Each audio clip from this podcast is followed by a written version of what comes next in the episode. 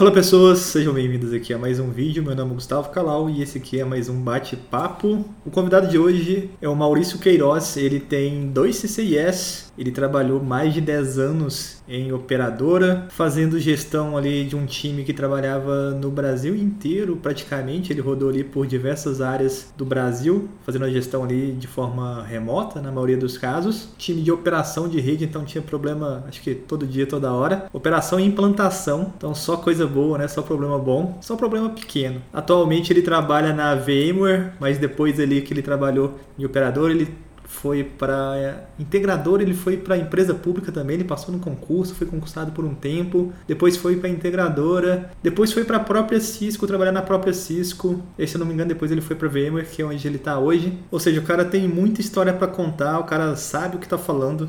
Então a gente conversou de muita coisa legal aqui, um ambiente que às vezes você não conhece, né? Um ambiente de operadora. Então o cara pegou lá do início, lá antes do 3G ali, antes de ter smartphone e viu toda essa revolução que foi da rede de dados ali operadora. E hoje trabalha basicamente ali com software, né? Ele trabalha ali com uma empresa, a VMware, né? Com uma empresa de software, não deixa de ser de software. E a gente também conversou um pouco sobre isso. E antes de começar aqui o bate-papo mais uma vez, semana aberta aí para as inscrições do meu treinamento CCNA, o CCNP em Core Risco Zero. Entre lá no gustavocalau.com.br. As inscrições encerram agora, dia 28, sexta-feira, se não me engano, 8 ou 9 horas da noite. Entrem lá no gustavocalau.com.br, treinamento Risco Zero, aquele que eu devolvo o dinheiro em caso de reprovação no exame. E acho que é isso. Roda a vinheta e bora aí pro bate-papo.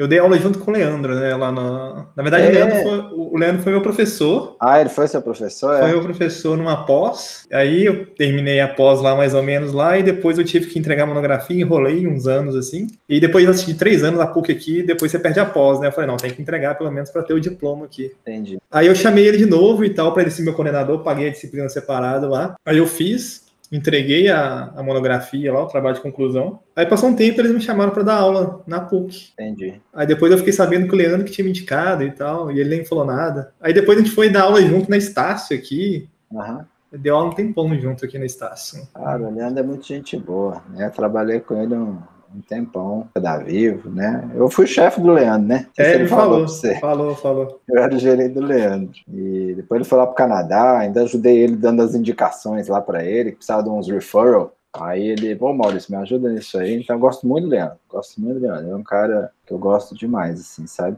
Aí ele me falou que você tava fazendo. Eu não conhecia, não, mas eu já vi, eu tenho uns grupos assim, que eu já vi o pessoal falando dos seus cursos. Aí fui ver esse negócio dos cursos da. Você tá dando os cursos da, da Cisco, aí você fez CCIE, né? Porque eu também eu fiz, eu fui, eu fui para um caminho, eu posso até contar aí depois aí, não sei como que você quer fazer aí, se vai ser só um bate-papo descontraído mesmo. Mas que o meu caminho para esse negócio de CCIE assim é, é interessante, que é totalmente diferente aí do que, que imagino que você tenha feito. A gente vai, a gente vai chegar lá, mas a é. ideia aqui é, é, é, meio que você contar a sua história mesmo e tal. Uhum. Eu meio que sempre eu dou uma stalkeada no LinkedIn, né? Porque eu não conheço sim, sim. a galera que eu chamo aqui. E acaba que normalmente a galera. Normalmente não, sempre a galera tem gostado desses vídeos. Ficam uns uhum. vídeos bem grandes, assim, a galera acho que mais escuta do que vê. Dá duas horas, duas horas é. e pouco, assim. E a galera gosta bastante, porque meu público aqui é bem. A galera que tá bem no início, sabe? Sim. A galera que tá começando. E, e às vezes a gente tá aqui em Belo Horizonte, o cara tá lá no interior da Bahia e, e não tem contato com profissionais de carreira, assim, da área de tecnologia. Infra, então, é, é. um mega nicho do nicho do nicho, né? E aí depois que eu comecei a fazer isso, a galera deu um, deu um, um feedback bem legal, assim. Eu, por exemplo, né, eu sou CCIE hoje, mas eu nunca tive contato com nenhum CCIE. Eu vi você falando isso aí, eu falei, opa, engraçado, porque tinha um... Não sei se você conhece o Gustavo Mitch aí de BH, que é da Não. Né? Trabalhava na Vivo junto com a gente, sim, era na área de projeto, ele era o terceiro da Vivo, é um dos CCIs de BH que eu conheci, né? Mas depois que na Vivo eu conheci alguns, né? E depois que você vai para um mundo assim, cara, o mundo que eu tô hoje, cara, CCI é o tem aos, aos montes. Tem um colega meu na VMware, né, que é onde eu tô hoje, o cara acho que ele tem oito CCIS. Caraca. Meu amor, tem oito. Acho que é o cara que mais tem no mundo. Eu conversei com um brasileiro que é o Anderson Mota, ele tem sete. Tem sete, tem isso. Sete. O Anderson tem sete, é. né? Da Anderson do Itaú. E aí você vai conhecendo essas galera, essa, esse pessoal todo, né? Assim, é, dentro da VMware mesmo, que não é Cisco, cara, eu trabalhei na Cisco, na Cisco aí tem as pencas, né, de CCIE. Aqui dentro da, dentro da VMware também, uma galera com CCIE, um CCIE, dois CCIE, tem vários. Aí você vai vendo, mas de fato, é, durante muito tempo, assim, era uma raridade, assim, CCIE, né? Eu falo, pô, mas depois você começa a se envolver e pegar uns negócios mais complicados, assim, você começa, esses CCIS começam a brotar, sabe? Você, você trabalhou em BH aqui, mesmo em loco aqui, ou você trabalhou? Não, não, sempre fiquei em Brasília. Você ficou em Brasília? E fiquei um pedacinho do, do tempo na minha época da vida em São Paulo. Mas ah. eu, era, eu era gerente de backbone IP, e aí eu cuidava do Centro-Oeste, Minas e Sul. Entendi. E aí, quando a Vivo comprou a Telemig na época, né? Uhum. O time de rede Backbone IP inteiro, eu já era gerente de rede não tinha Minas. Aí eu assumi a gestão desse time de rede. Eram cinco atlet atleticanos no, no, no, time, você acredita? Acredito, né?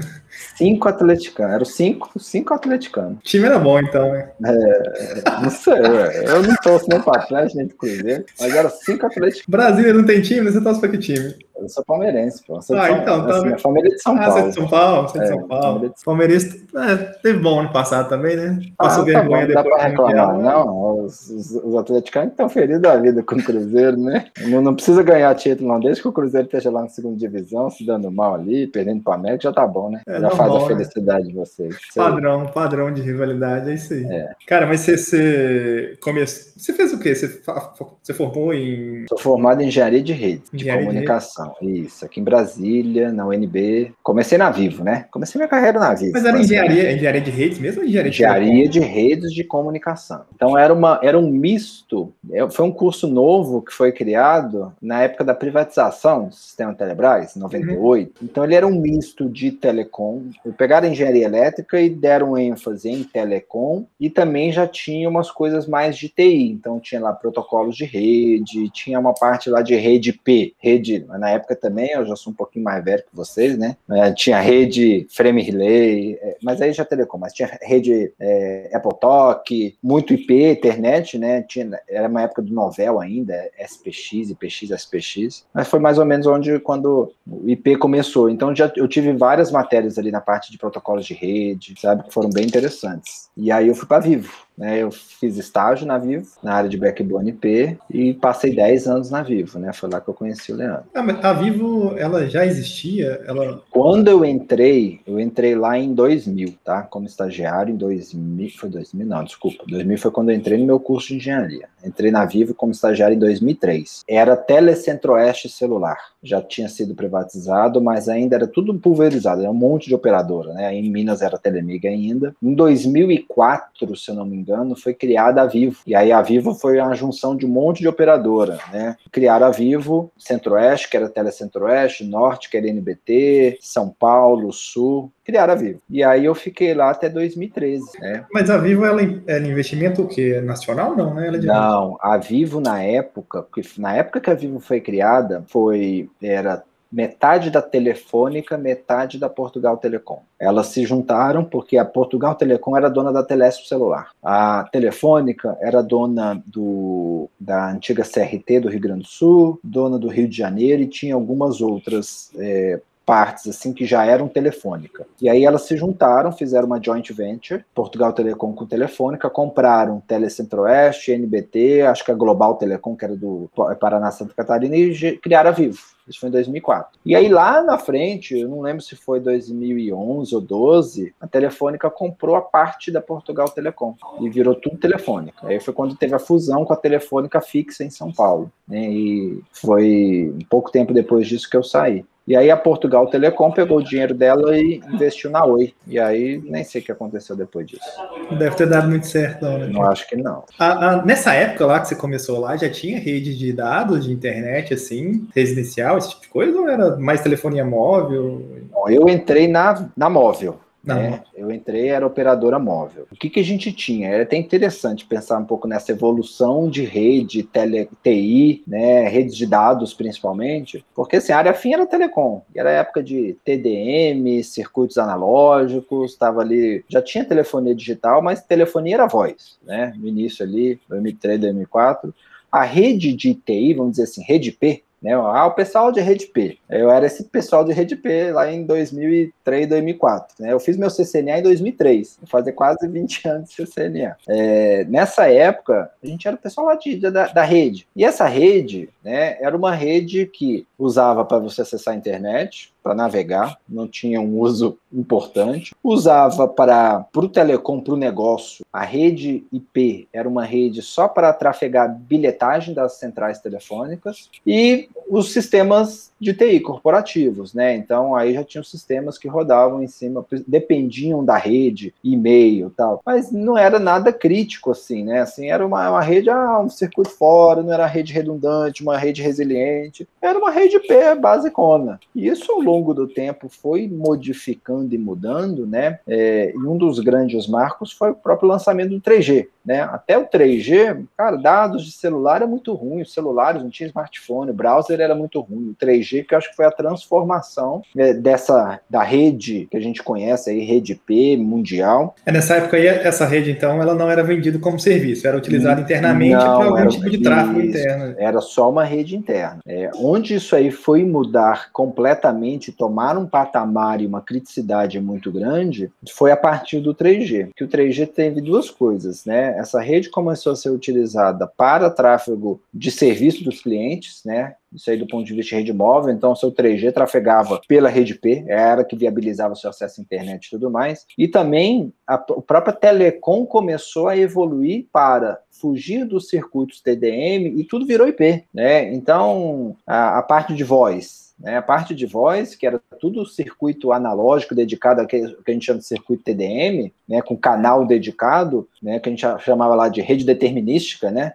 virou tudo rede P, né? Rede pacote, virou tudo IP. Então, voz, hoje em dia, né? Uma rede de, de uma operadora, tá tudo em cima da rede P, né? O backbone IP trafega tudo, trafega sistemas, trafega dados do seu cliente, trafega voz, tá? Não só a parte de payload de voz, mas sinalização também. E eu, eu vivi essa transformação, né? E, e, cara, os times foram crescendo, a rede foi crescendo uma importância é, que foi interessante ver. Né? Mas como nessa época que você estava lá e tal, e meio que viu essa transição, você tinha times separados para cada tipo de rede ali, né? É, eu sempre cuidei de rede P, tá? Sempre fui um cara de, de rede P. Mas a, a, pergunta que eu faço é porque hoje a gente tem uma transição de tecnologia muito rápida, né? A gente vê coisas Sim. acontecendo de forma muito rápida. Eu não sei se você pegou algum cara do time, sei lá, um cara que era de, de rede X, PTO, voz puro lá e não se adaptou e acabou saindo, aconteceu? Ou você viu caras sempre, sei lá, sendo engolido pela rede IP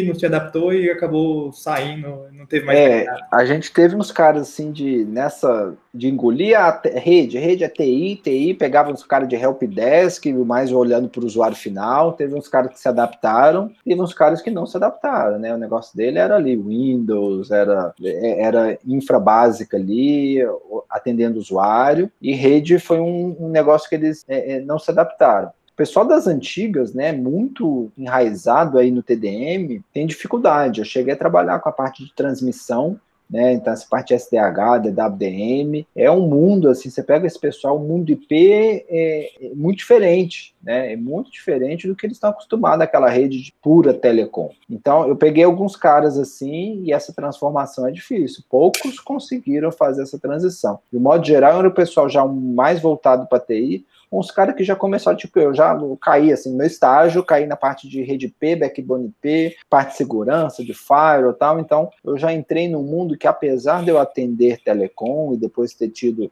é, é, trabalhado aí com áreas de transmissão e tudo mais, é, eu, eu, comecei na parte de TI e na parte de, de rede P. Então, cara, e Cisco sempre foi o, o, o vamos dizer assim, a bússola, né? Assim, ah, pensava de rede P e tal, formação, ah, vou fazer um CCNA, né? Eu vou aprender de rede, vou aprender rede P, ou como eu tenho que aprender, vou fazer o meu CCNA. Mas os caras nessa época tinham, sei lá, a visão de que ia realmente ia virar o que virou, cara, porque você pega no 3G ali no início, acho que não tinha nem dispositivo do usuário para Não, eu, eu lembro pelo... que depois de um tempo começou a ter aqueles modezinhos externos que a galera, a empresa dava para conectar a VPN, enfim. Isso. foram porque não tinha dispositivo, celular não tinha, né? Smartphone. Não, não tinha. Smartphone no 3G começou, acho que a primeira geração do, do, do, do iPhone. O primeiro iPhone não era 3G, o segundo geração do iPhone já era o 3G, né? E aí, aí começou o boom, mas ainda demorou assim para isso de fato pegar. É, a gente não, não, imaginava, não. Assim, eu não imaginava que cara, tudo ia ser, né,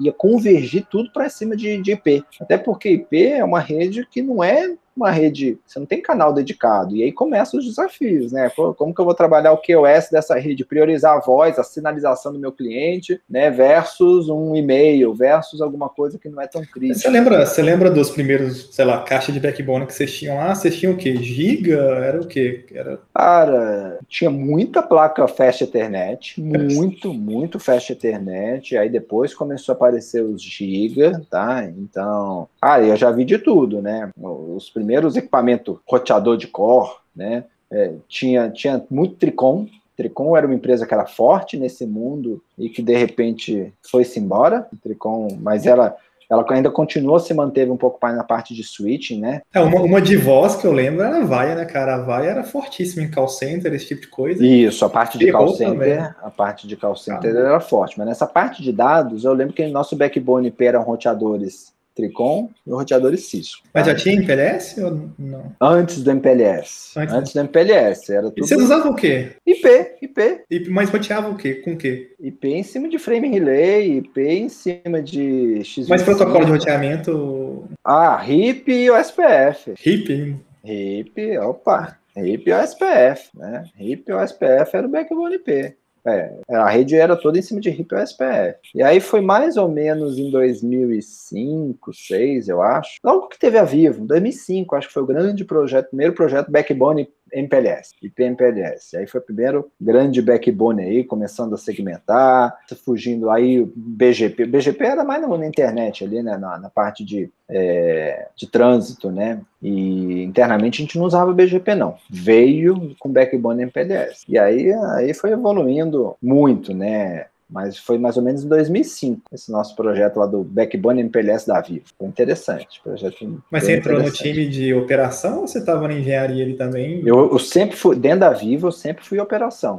Tá? Um time de opera, era implantação e operação. Né? Então tinha um time que especificava, comprava os equipamentos, e aí o meu time entrava ali na, na época, na hora de implantar e depois operar essa rede. Mas quando vocês pegavam a rede lá do legado lá e foi, sei lá, foi virando fibra, era tudo, tudo tinha, fibra própria? Tinha muito circuito alugado, né? Porque a gente era móvel e as operadoras fixas, né? Lá, Embratel, Oi, ela, é, os circuitos de longa distância eram alugados delas, né? Mas tinha muito, assim, nessa época tinha pouca fibra, né? Os circuitos eram SDH, né? Rádio PDH, cara, dos circuitos de baixa velocidade. Tinha muito satélite, atendia o norte. Aí lá o circuito satélite, ah, você tinha um satélite, um link satélite 4 mega, 8 mega. Era assim os nossos linkzinhos, que eu tinha de link 2 mega, 4 mega, cara, era um monte. Aí depois as velocidades começaram a crescer, em cima de SDH, depois veio o mundo DWDM, e aí começou a integra, entregar circuitos de mais velocidade para a rede P. E aí você, a gente começou a trafegar ali é, de giga para cima, né? Mas até então, cara, era tudo circuitinho. Interface 1, era tudo em cima de interface 1, 2 mega. O que tinha de circuito 2 mega interface 1 era brincadeira. Depois que foi começar a entregar um Ethernet direto, né? Numa interface 100 mega, depois numa interface giga, né? Fibra ou não. Mas isso foi. Aí a fibra tinha muito dentro do data center, tá? Dentro desses centros de dados a gente já tinha, aí já tinha mais fibra, mais circuito giga, mais para para curta distância. Fibra de longa distância foi mais para frente, né? Foi partir do SDH e depois do WDM que as bandas realmente começaram a crescer. Mas teve um, sei lá, quando você chegou aí, você já tinha uma carteira aí, sei lá, quantos clientes mais ou menos, assinantes, e, e depois isso dobrou, triplicou, foi muito rápido o crescimento? Você lembra assim? Ah, eu lembro de ter, sei lá, 10, 20 milhões de clientes, né? Era voz, e de repente o 3G foi o boom. Tá? O 3G foi um boom gigantesco, assim. Aí a gente tinha a métrica clientes de voz, clientes dados, né? Clientes dados foi, assim, vertiginoso o crescimento. E Backbone IP teve que aguentar, né? E aí a gente criou um segundo Backbone IP, só para dados. Né? Aquele Backbone IP MPLS que a gente tinha criado, onde trafegava tudo, era um backbone unificado para telecom e para TI. É, a gente criou um backbone dedicado só para o 3G, o tráfego de internet de clientes. Dados de clientes trafegavam no backbone separado porque os equipamentos já eram antigos, não davam conta, não tinham capacidade. Aí quer saber, vamos fazer um backbone separado. Mas como é que era? É, é um porte gigantesco, né? Uma empresa de telecom desse tamanho. Sim. Era entre estados? Como é que era feito o backbone de vocês? Como é que, onde vocês colocavam os equipamentos, as caixas, os anéis? O que, vocês faziam? Então vamos lá. É, pensando no mundo telecom, né? mundo telecom a gente tinha é, dentro das. A gente tinha que pegar o tráfego, porque no final, da, quando entrou o 3G, o que a gente tinha que fazer? Pegar um pacote que está saindo do celular e entregar isso para a internet. Né? As nossas saídas internet na época eram Rio e São Paulo. Então você tinha que pegar um pacote de qualquer lugar do Brasil e levar ele para Rio e São Paulo. E aí esse processo era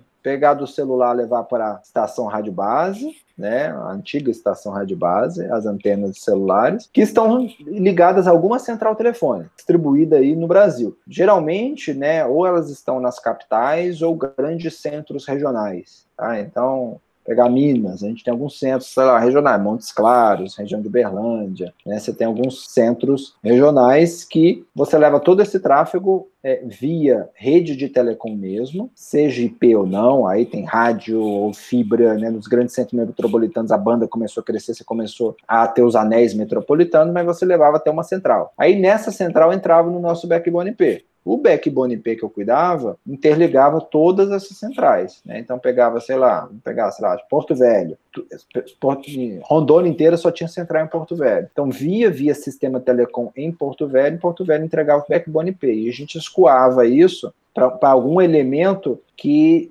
ia para a rede internet. E aí levava isso para Rio e São Paulo para entregar para a internet, as nossas saídas internacionais de internet. Aí depois começou a evoluir, ah, vamos usar os PTTs, né? Esse negócio do conceito dos PTTs é, aumentou, e aí começamos a criar as interligações é, metropolitanas, né, para escoar tráfego e não depender desses links internacionais para e, e os pontos de troca de tráfego, a gente fazer essas coisas internas. Depois a gente começou a abrir, ah, vamos fazer uma saída internet em Fortaleza, Fortaleza tem cabo submarino, e aí começou a, a multiplicar, até foi quando a Telefônica né, fez a, teve a fusão telefônica vivo, e que depois dessa fusão fiquei mais um, dois anos, mudei um pouco de área, saí dessa área de operação, fui gerenciar um time lá que era, era um time na área de gestão, gestão de mudanças, gestão de configuração, é, a gente tinha uma, uma área ali tentando continuidade do negócio, né, voltado ali para a telecom como um todo. Foi na época que eu acabei saindo da Vivo, né, foi em 2013. Então, fiquei 10 anos lá na Vivo, 8, do, 8 anos basicamente em Backbone IP, né, como gerente ali de operações de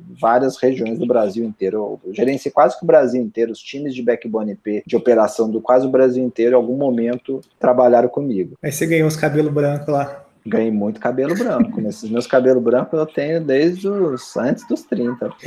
É, meus cabelos brancos são já antigos. Dessa é, época no, no, no, início ali, né? Acho que de todo, toda a parte de operação de telefonia que vai migrando, acho que normal é tentar reaproveitar a planta que já tem, até porque né, você já tem ali já feito, né? Para que, que eu vou fazer coisa nova, né? É isso aí. E depois você meio que expande por cima ali, né? Vai é. vendo que o tempo tá dando certo e vai expandindo ali, né? É, o volume de tráfego lá que vocês viram lá no início e quando você saiu ali, deve ser, deve ser uma, uma loucura, né, cara? Sei lá, multiplicou por 100, por mil, assim, é um negócio absurdo. Eu lembro quando eu tava saindo lá em 2013, estavam se fazendo o upgrade dos circuitos é, de internet, o circuito internacional, né, de internet, estava se fazendo upgrade deles para circuitos de 100 GB.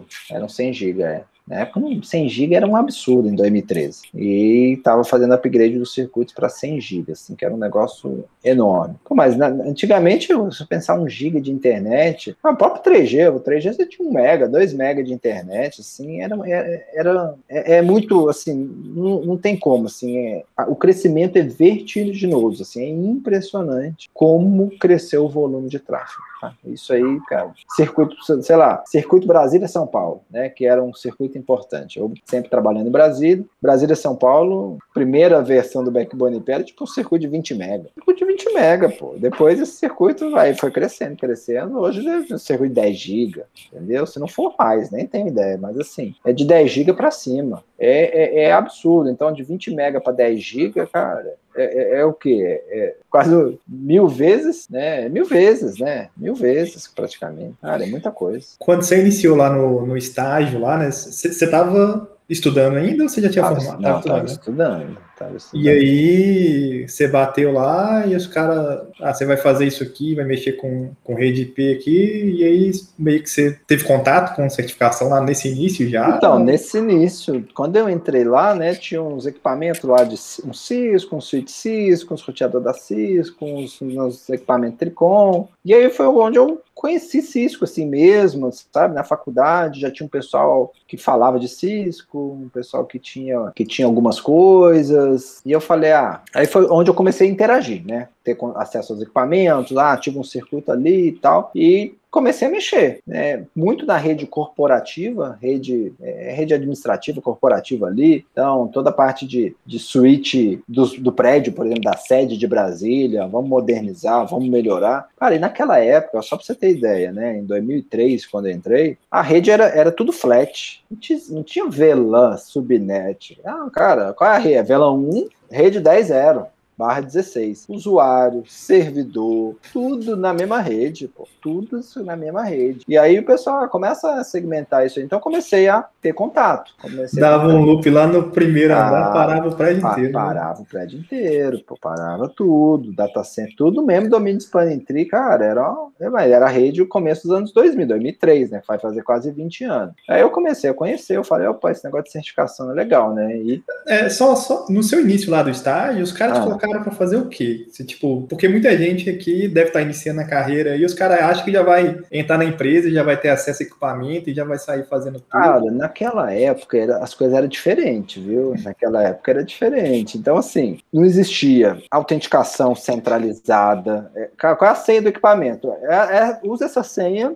e essa senha você acessa qualquer equipamento. Então, você mexia a qualquer hora do dia, mas assim, as redes, é aquilo que eu falei, eram muito menos críticas do que são hoje. Então, se eu errasse um comandinho, o cara ficava sem e-mail, ficava sem acessar o site da internet, né? Mas 20 anos atrás, você não tinha negócios mesmo, o core do business dependendo disso, como é hoje. Então tinha pleno acesso, cara. Era estagiário, os caras, eu tinha senha de root para da rede inteira. Aí começa aí, mexe, configura uns equipamentos aí, faz umas POCs, né? As provas de conceito dos equipamentos novos, moderniza essa rede. Trabalhei muito com documentação, né? Entender, documentar as coisas. É, aí, ah, vamos fazer a segmentação da rede. Teve um projeto lá da rede corporativa onde a gente, ah, vamos botar um switch layer 3. Agora a gente vai segmentar em VLAN. Cada andar tem a sua VLAN tal. Trabalhei muito nesse, nesse tipo de projeto. E muito na otimização, assim, trabalhei muito em algumas coisas de automação lá atrás. Hoje se fala muito lá em DevOps, né, automação. Cara, em 2003 eu, eu trabalhava, hoje é Python, né? O negócio evoluiu.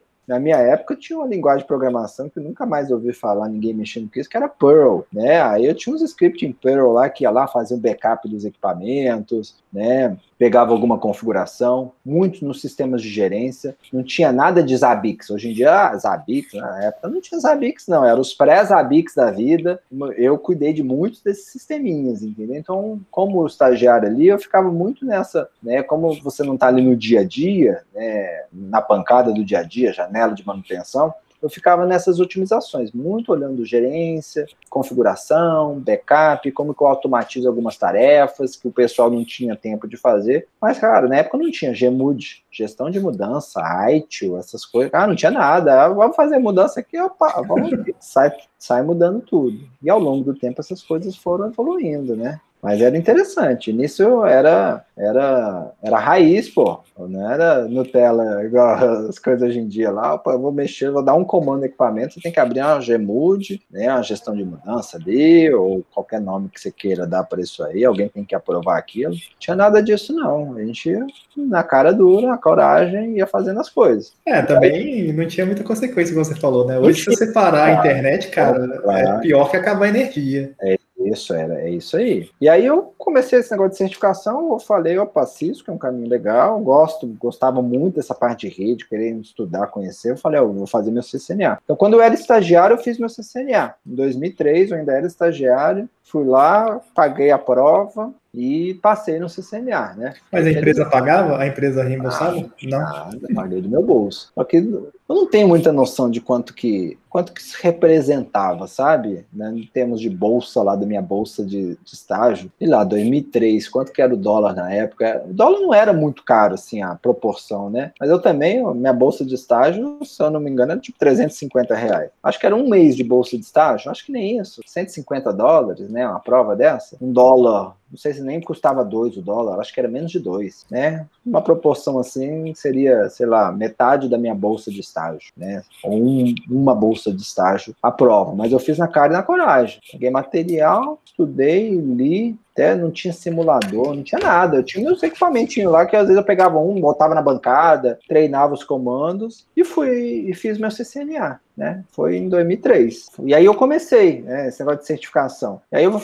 contar um pouquinho da minha história, que eu acho que é uma história interessante, assim, em termos de carreira, né? Muito diferente do que, do que eu vejo, assim, o tradicional. Né? Então, 2003, estagiário, operação, adorava aquilo, janela. Aí eu me formei em 2004, é, fui contratado pela Vivo, engenheiro júnior lá, achando ótimo, um monte de janela de manutenção, foi o projeto de backbone, é, janela, janela, mas eu tá garotão, deu 22 anos de idade lá, energia não faltava, né? E aí eu falei, opa, agora eu vou fazer CCNP, né? Quero crescer nessa carreira. E aí comecei a fazer umas provas lá de CCNP, aí eu já não lembro exatamente os anos, né? Mas eu comecei, faço uma prova, faço outra prova. E aí, o que, que foi interessante na minha carreira? Né? Em 2005, né, eu tinha um ano e pouco de vivo, eu acho que eu ainda não tinha meu CCNP, tá? Mas certamente eu já tinha feito uma ou duas provas de CCNP. É, eu, eu sempre... Eram quatro, né? Eram quatro. Eram quatro provas. É, routing, switching, acesso remoto, né? Tinha ISDN. Né? O pessoal que está vendo esse vídeo aí, o pessoal novo aí, não deve nem saber o que é ISDN, X25, frame relay. Era esse tipo de coisa que caía. E a provinha lá de troubleshoot. Então eram quatro provas. Eu já tinha feito umas duas ou três, eu não me lembro exatamente. É, e aí a Vivo estava passando em transição, muita, muita mudança. Eu sempre fui uma pessoa muito. É, você me dá espaço, eu vou ocupando, entendeu? Eu não, esse negócio. Eu ia fazendo as coisas, o pessoal me dá o equipamento ali, deu a senha de root, eu vou fazendo as coisas, né? E depois, se você quiser, me, me, me segura, me chama atenção ali, mas eu ia fazendo as coisas. Então, eu muito cedo eu assumi, assim, precisa de um coordenador de equipe. Ah, bota o Maurício, Maurício vai, assume as coisas, assume as buchas lá, resolve as coisas, bota ele como coordenador. E eu, assim, com um ano de formado, era coordenador de equipe ali do time, coordenador do time é, do Centro-Oeste ali, que tinha umas seis, sete pessoas. É, isso com um ano de formado em 2005. E aí teve um episódio muito que foi assim, mudou minha vida, né? É, quando eu estava na Vivo, Aí eu, a Vivo estava em transição, trabalhando demais, né? Muita hora extra, de madrugada direto, eles cortando vaga, porque tinha criado a Vivo, né? É, centralizando um monte de coisa em São Paulo, né? As diferentes operadoras, tudo dentro desse processo. Eu estava vivendo um momento meio conturbado, assim, trabalhando demais, e eu recebi uma oferta de uma empresa ali, que era um parceiro, uma empresa de, na área de segurança, e que me chamou para trabalhar lá. Aí eu fui lá, conversei com meu chefe na época, tal, cara, vou sair. Pedi as contas. Vou sair da Vivo, pedi as contas. E ele, ah, fica duas semaninhas aí para você passar seu serviço para as coisas. Eu falei, beleza. Aí tava lá. Aí meu penúltimo dia de trabalho, assim, o meu gerente teve um infarto e faleceu. Meu penúltimo dia. E aí na, faleceu, tal, sexta-feira, enterro dele, veio o diretor de São Paulo, diretor do RH, falou, Maurício, a gente não quer que você saia, não. Falei, mas eu já pedi demissão, já tinha feito exame demissional, já tinha feito tudo. Não, Maurício, a gente precisa de você e tal, mas eu já falei com outra empresa. Eu tinha uma semana de folga, né, que eu ia viajar para começar no outro emprego, para não emendar os dois. Aí, não, Maurício, a gente quer que fique. Não sei como ainda, mas a gente quer que fique. Eu falei, eu tô viajando sábado, amanhã eu tô viajando, tinha férias aí, uma semaninha para começar no outro emprego, tô viajando, tá bom, Maurício, vou segurar sua demissão por uma semana, pode ser? Eu falei, pode. Aí a gente vai te ligar, vai te fazer a oferta. Aí eu tava lá na minha viagem, esperando começar o outro emprego, eles seguraram minha demissão por uma semana, e aí lá no meio da minha viagem, no meio da semana, fala, Maurício, você não quer ser o gerente, não? Aí o gerente da área, aí eu assumi a gerência do meu, do meu gerente que tinha falecido. Aí eu falei, cara, aí vieram com uma oferta que não tinha como recusar, sabe? Eu tinha 24 anos na época, não tinha nem 23 anos na época, eu assumi a gerência assim de uma equipe, de uma equipe inteira distribuída em várias partes do país, centro-oeste, norte, tinha um pedaço do nordeste, Bahia, Sergipe, eram umas 12 pessoas. Aí eu falei, cara, não tem como não, não tem como recusar. Aí eu tive que falar, explicar, contar toda a história lá pro, pro meu ex-futuro empregador e contei a história, os caras entenderam, né? Foi. E aí eu voltei para vivo, né? Voltei assim, nem cheguei a sair. E voltei da viagem e assumi isso. E aí eu fui para uma área de gestão. Né? Então, isso foi em 2005. E eu fiquei na Viva até 2013. Então, foram oito anos como gestor. E aí, desenvolvi, passei para um trabalho mais administrativo, mais de gestão de time, mas eu nunca larguei o pezinho ali da parte técnica, porque eu sempre gostei muito. Então, aí eu terminei meu CCNP, estava sempre estudando, eu sempre gostava de dar meu espetáculo no projeto, parei de fazer janela de manutenção, né? É, foi diminuindo, diminuindo, até que o time estava pronto, preparando o time lá, porque como coordenador de equipe tinha muitas coisas assim na, em cima de mim, aí fui passando, preparando o time, essa parte de formação é muito legal, sempre gostei. Formar os estagiários, né, trazer gente nova, trabalhar na formação deles. E fiquei mais focando nessa parte né, de desenvolvimento da equipe. Mas para desenvolver bem o, o time, eu sempre falei: opa, preciso conhecer tecnicamente. Aí fiz CCNP, acho que foi em 2006, né, que eu terminei meu CCNP, ou foi 2005 mesmo, nem lembro mais. Fiz CCNP, fiz uma certificação que tinha na época chamada CCIP,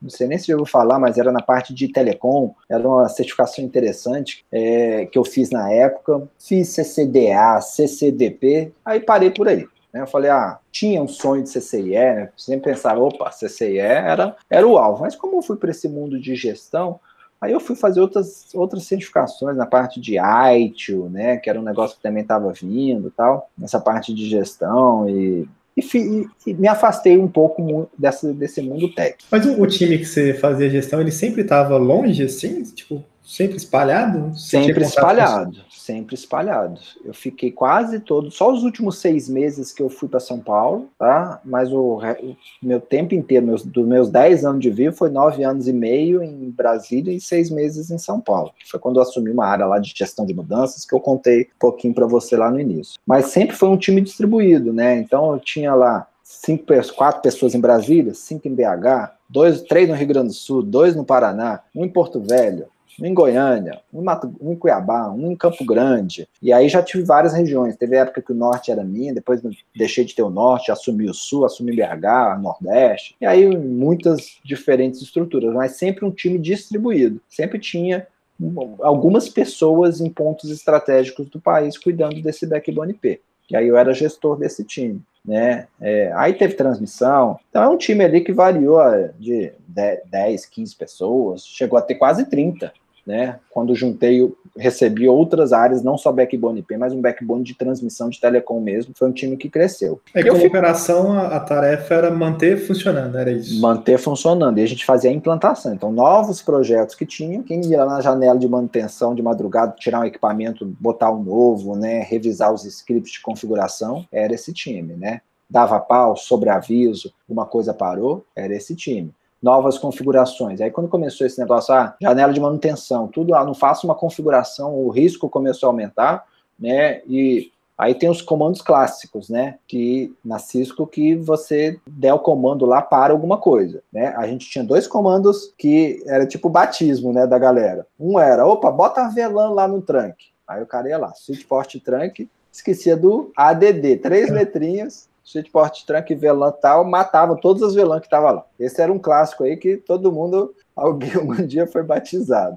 O outro era o era um comandinho de era o DMPLS, era, era um era, era o comandinho de de MPLS. Às vezes a gente precisava, tirava, vou tirar o MPLS, um circuito estava com erro, estava com alguma taxa de erro, aí você dava, acho que era no IP MPLS, na interface. Vou tirar o MPLS da interface, que aí você matava ela, você deixava ela ativa, é para testar o circuito, tá, mas estava com erro, mas o tráfego da, do backbone deixava de passar por ele. Aí, se você desse, eu acho que era no MPLS-P, você matava o, proce o, o processo MPLS da na caixa, caixa, inteira. Na caixa inteira. Então, em vez de você tirar uma interface do MPLS, você, dentro da interface, você dava o comandinho e ele aplicava globalmente e matava o MPLS da caixa. Eram os dois comandinhos de batismo lá que o pessoal volta e meia errava. Então, nesse, nesse tempo, tudo que aí o pessoal começou, opa, é muito perigoso você botar uma vela num tranque ou mexer na interface, vamos fazer essas coisas de madrugada. Aí esse time também, qualquer novas configurações que tinha que fazer, fazia também tudo na janela de manutenção. Então meu time sempre foi um time que fez muita hora extra, trabalhou de madrugada, sobre aviso, final de semana, e era o dia a dia do, da, da, galera do, do, do, meu time, né? Era uma gestão, então, o que a gente vê muito agora na pandemia remota, você já fez isso durante 10 a anos. Vi, né? A vida inteira, né? Eu tinha quatro, cinco pessoas que sentavam do meu lado, o resto era tudo, onde meu chefe era, era, era remoto. E meu chefe também sempre ficou, né, é, em São Paulo né, diretor sempre em São Paulo, e eu lá em Brasília, então sempre trabalhei remotamente, mas todo mundo ia para o prédio, né, não tinha é. essa de trabalhar remoto, não. No, no, no, sobreaviso, sim, a gente fazia já muita coisa remoto, tá? acessava, acionava do sobreaviso, conectava na VPN, acessava ali, via o que estava acontecendo, né, a gente não tinha que se deslocar muito, é, não. Agora, nas janelas de manutenção, que tinha um risco de matar a rede, aí não tem jeito, tem que estar tá lá, porque se parar a rede, você tem que pegar a console, né, isso aí não tem jeito. E aí, assim, aí contando um pouquinho mais da minha história aí, aonde que eu cheguei no CCIE, né, que eu acho que muito do, dos seus ouvintes aí almeja lá, viu, ah, o CCIE ali é a minha, meu grande alvo, né. Aí o que, que aconteceu comigo? Eu fui para São Paulo, né, numa área de gestão, me afastei dessa parte de rede P e eu sinceramente estava achando que esse mundo de telecom não era ali o futuro que eu não via tanto futuro ali, estava cansado. Eu falei, opa, eu, eu, sempre cresci em Brasília, querendo voltar para Brasília. Falei, quer saber? Eu vou voltar para Brasília. E pedi as contas da Vivo. Ela estava nessa época ainda na junção com a Telefônica, tinha uns planos de emissão voluntária periódico, né? Teve um desses aí, eu falei pro meu chefe, lá pro meu diretor, eu falei, opa, vou, vou entrar nesse negócio, você me manda embora aí. E ele me mandou embora, eu entrei no PDV. Voltei para Brasília. Eu voltei, quando eu estava nesse, nessa, pensando em sair, eu fiz um concurso aqui em Brasília. Né? Apareceu uma empresa nova, era na época do governo da Dilma, que criou uma empresa, uma empresa pública para cuidar dos hospitais universitários federais. O nome dela era EBSER, Empresa Brasileira de Serviços Hospitalares. Né? Hoje ela cuida, ela é gestora aí de boa parte dos hospitais universitários federais no Brasil. Isso foi em 2013 apareceu um concurso. Ah, criou-se uma nova empresa pública, apareceu um concurso, aí tinha lá um concurso lá, analista de telecom, de rede P, né? Exatamente aquilo que eu sabia. Eu tinha CCNP, CCDP, CCIP, tinha três certificações nível P. É, eu falei, opa, esse negócio aí é interessante. Fiz o concurso, né? Passei.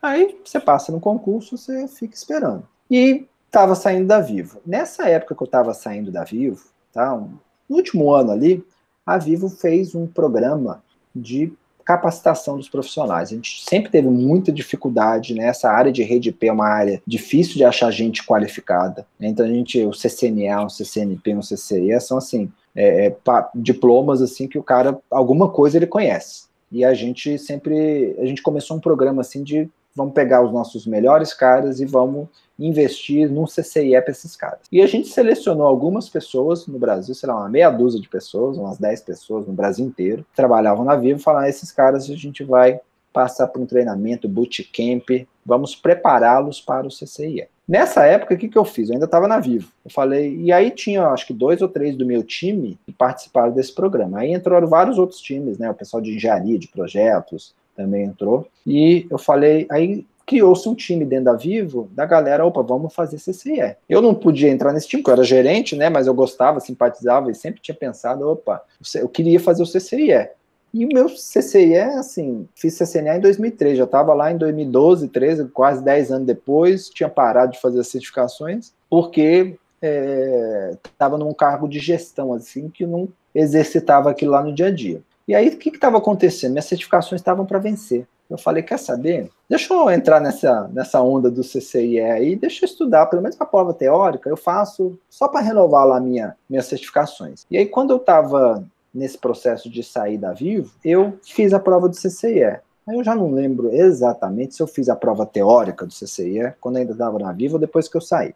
Mas eu estava nesse grupinho da galera ali e que estava se certificando. Aí saí da Vivo, tinha passado nesse concurso. No dia que eu saí da, CIS, da, da Vivo, fui convocado para dois dias depois entregar a documentação, na segunda-feira seguinte começar a trabalhar lá na, na EBSER. Aí eu comecei a trabalhar lá na EBSER, a, a, prova teórica do CCIE eu acho que eu já tinha feito, tenho quase certeza que eu já tinha feito ela. Aí eu comecei a trabalhar, eu voltei para as origens, voltei para as origens, era uma empresa nova, eu era o único cara que conhecia de rede lá, foi o primeiro concurso, a primeira chamada, o primeiro concurso, então não tinha ninguém, estava montando a empresa, era uma startup, tinha que montar tudo do zero. E aí, não era mais telecom, era TI mesmo. Aqui eu tinha que cuidar da rede do data center, virtualização, telefonia IP, a própria rede corporativa, a rede Wi-Fi, né? Lá eu era backbone IP, era muito específico, era backbone IP. Aí eu comecei a ter contato com outras coisas. Aí eu falei, opa, tô aqui no governo, sou concursado e tal, mas eu nunca me vi como um cara, um funcionário público. Mas você estava lá no que? Analista do concurso? Eu era analista, analista de rede. Três semanas que eu estava trabalhando lá, me chamaram para ser o gerente da equipe de infra de TI, projeto e operação é, toda a infra do data center, né? Gerente de infraestrutura. Três semanas eu virei gerente de infraestrutura lá, né? Porque eu tinha um histórico e tal. Eu falo, pô, como que você entrou aqui como analista? Eu falei, ó, é, eu virei e eu entrei no concurso para ganhar três vezes menos que eu ganhava na Vivo, né? Mas foi meu caminho ali, ó. Tinha um PDV, tô voltando para Brasília. Aí virei gerente de, de infraestrutura lá, melhorou meu salário e chegou perto até do que eu ganhava na Vivo. E aí eu comecei, só que ali não tinha, não tinha equipe, não tinha, não tinha time, não tinha muita equipe. E eu falei, cara, quer saber? É a hora de eu fazer o CCIE. Tinha esse grupinho que a gente tinha criado. Falei, cara, vou começar a estudar. Comecei a estudar, comecei a estudar e enchi, comprei um notebook, enchi ele de RAM. Na época lá tinha, pra você ter ideia, não tinha.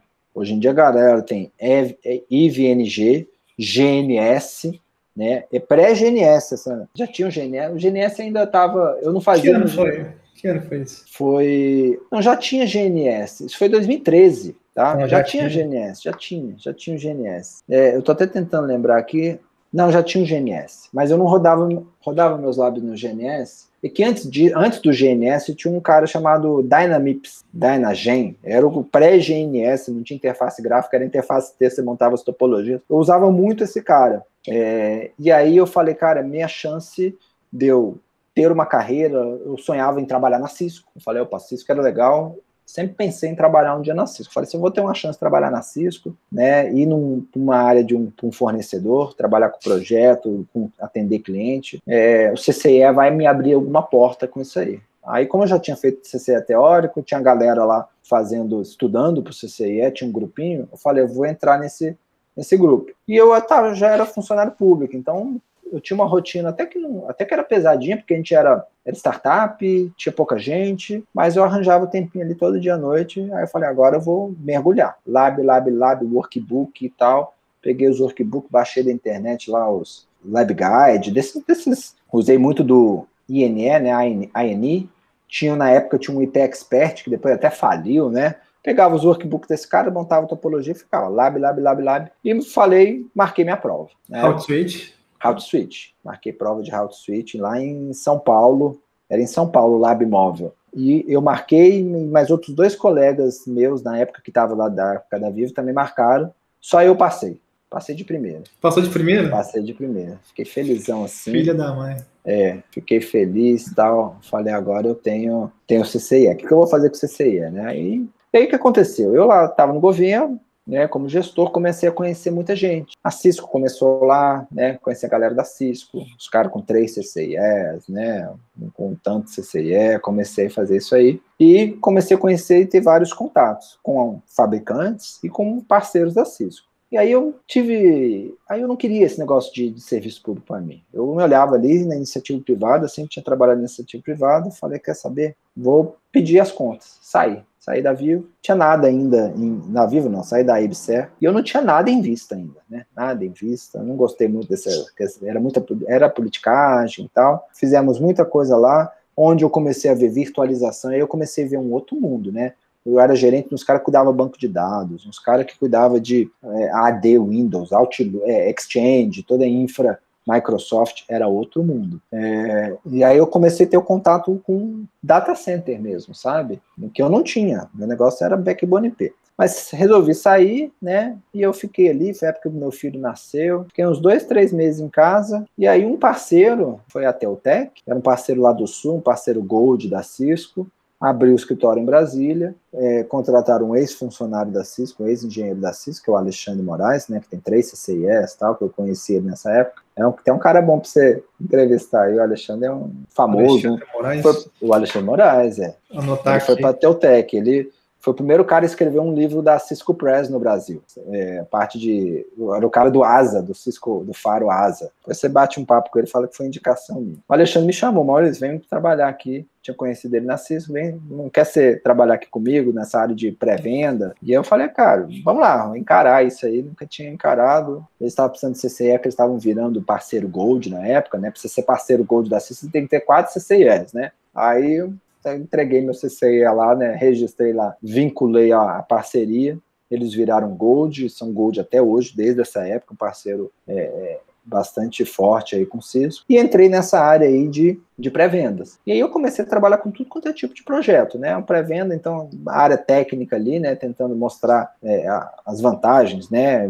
Muito projeto com Cisco, era um parceiro praticamente só focado em Cisco e comecei a trabalhar. E aí eu passei depois para um outro parceiro, né, sempre na área de pré-venda, fui para Dimension Data, que hoje é NTT, e quando eu estava lá, eu fiquei uns quase três anos nessa vida aí de parceiro, tá, na área de, de, de, de pré-venda em parceiro, na Teutec eu cheguei a coordenar o time de pré-venda, e aí teve uma chance de abrir uma vaga aqui no escritório da Cisco de Brasília. Não, na, na DD também em Brasília. Aí na, na NTT em Brasília também. Era Dimension Data na época, né? Aí abriu uma vaga da Cisco, no escritório da Cisco em Brasília, e consegui entrar na Cisco, né? Entrei na Cisco, opa, agora sou um engenheiro da Cisco, né? Crachá Cisco e tal, e-mail cisco.com. E, cara, adorava aquilo ali. Aí, quando eu tava na NTT, né? Na, na, época da Dimension Data, e até por um pouco até da influência do Alexandre, que era o cara de segurança, eu, Maurício, investe em segurança, segurança, eu escrevi meu livro do Fire, Cisco, da Cisco Press, era meu, era o livro dele, eu falei, eu falei, comecei a investir na parte de segurança. Aí quando eu fui renovar, minha primeira renovação de CCIE, eu falei, quer saber, já que eu vou ter que renovar, fazer uma prova teórica, deixa eu fazer a prova da segurança tomei pau.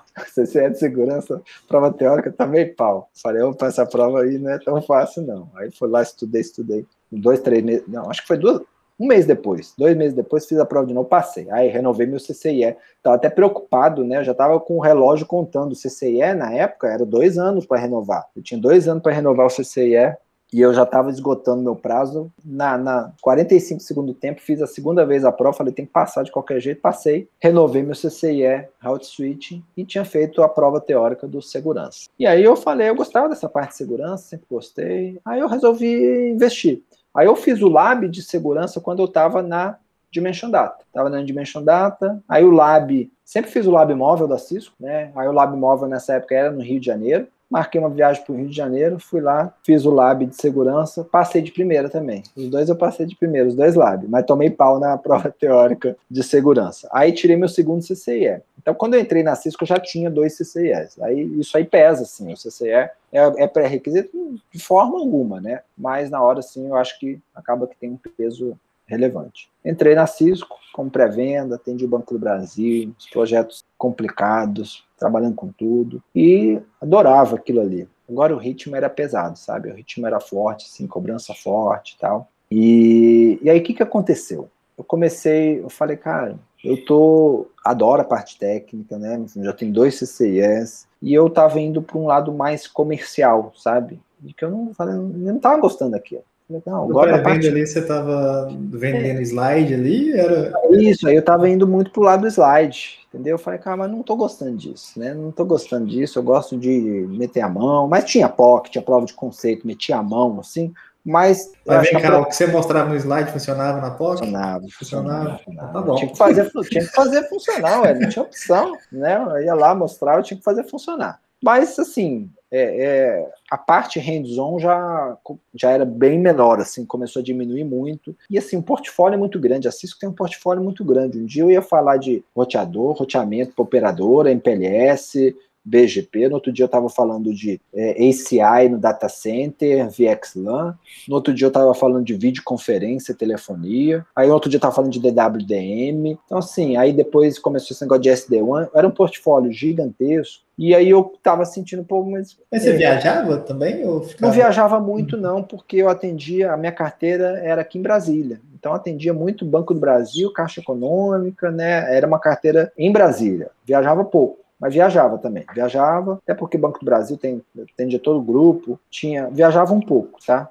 E a Cisco era sede em São Paulo, tinha muito treinamento em São Paulo. Mas para fechar o negócio ali, a, as vendas ali, mesmo sendo público ali, a responsabilidade era da equipe de vocês também? Como é que era? Como é que funciona isso para o governo, assim? Então, não sei que era pré-venda eu era fabricante, né? A Cisco não vende direto. Ah, tinha algum parceiro ali que era quem entrava nas licitações, mas todo o trabalho da pré-venda, assim, de convencer o cliente, opa, eu tinha que convencer que o switch Cisco era melhor que o switch da Huawei, para ele comprar um da Cisco e não comprar um switch da Huawei. Então, toda essa parte de convencimento é um trabalho em conjunto entre o fabricante, né, pré-venda do fabricante e pré-venda do parceiro. É, e aí, assim, eu gostava muito da Cisco, né? Sempre imaginei trabalhando na Cisco, trabalhava bastante. Só que eu sentia que, pô, estava fugindo um pouco desse viés técnico que eu gostava, até porque os, a diversidade de temas era gigantesca, né? É, e aí que aconteceu? Apareceu uma chance, né, a oportunidade de eu trabalhar, que é hoje onde eu tô, estava lá na Cisco, abri uma vaga de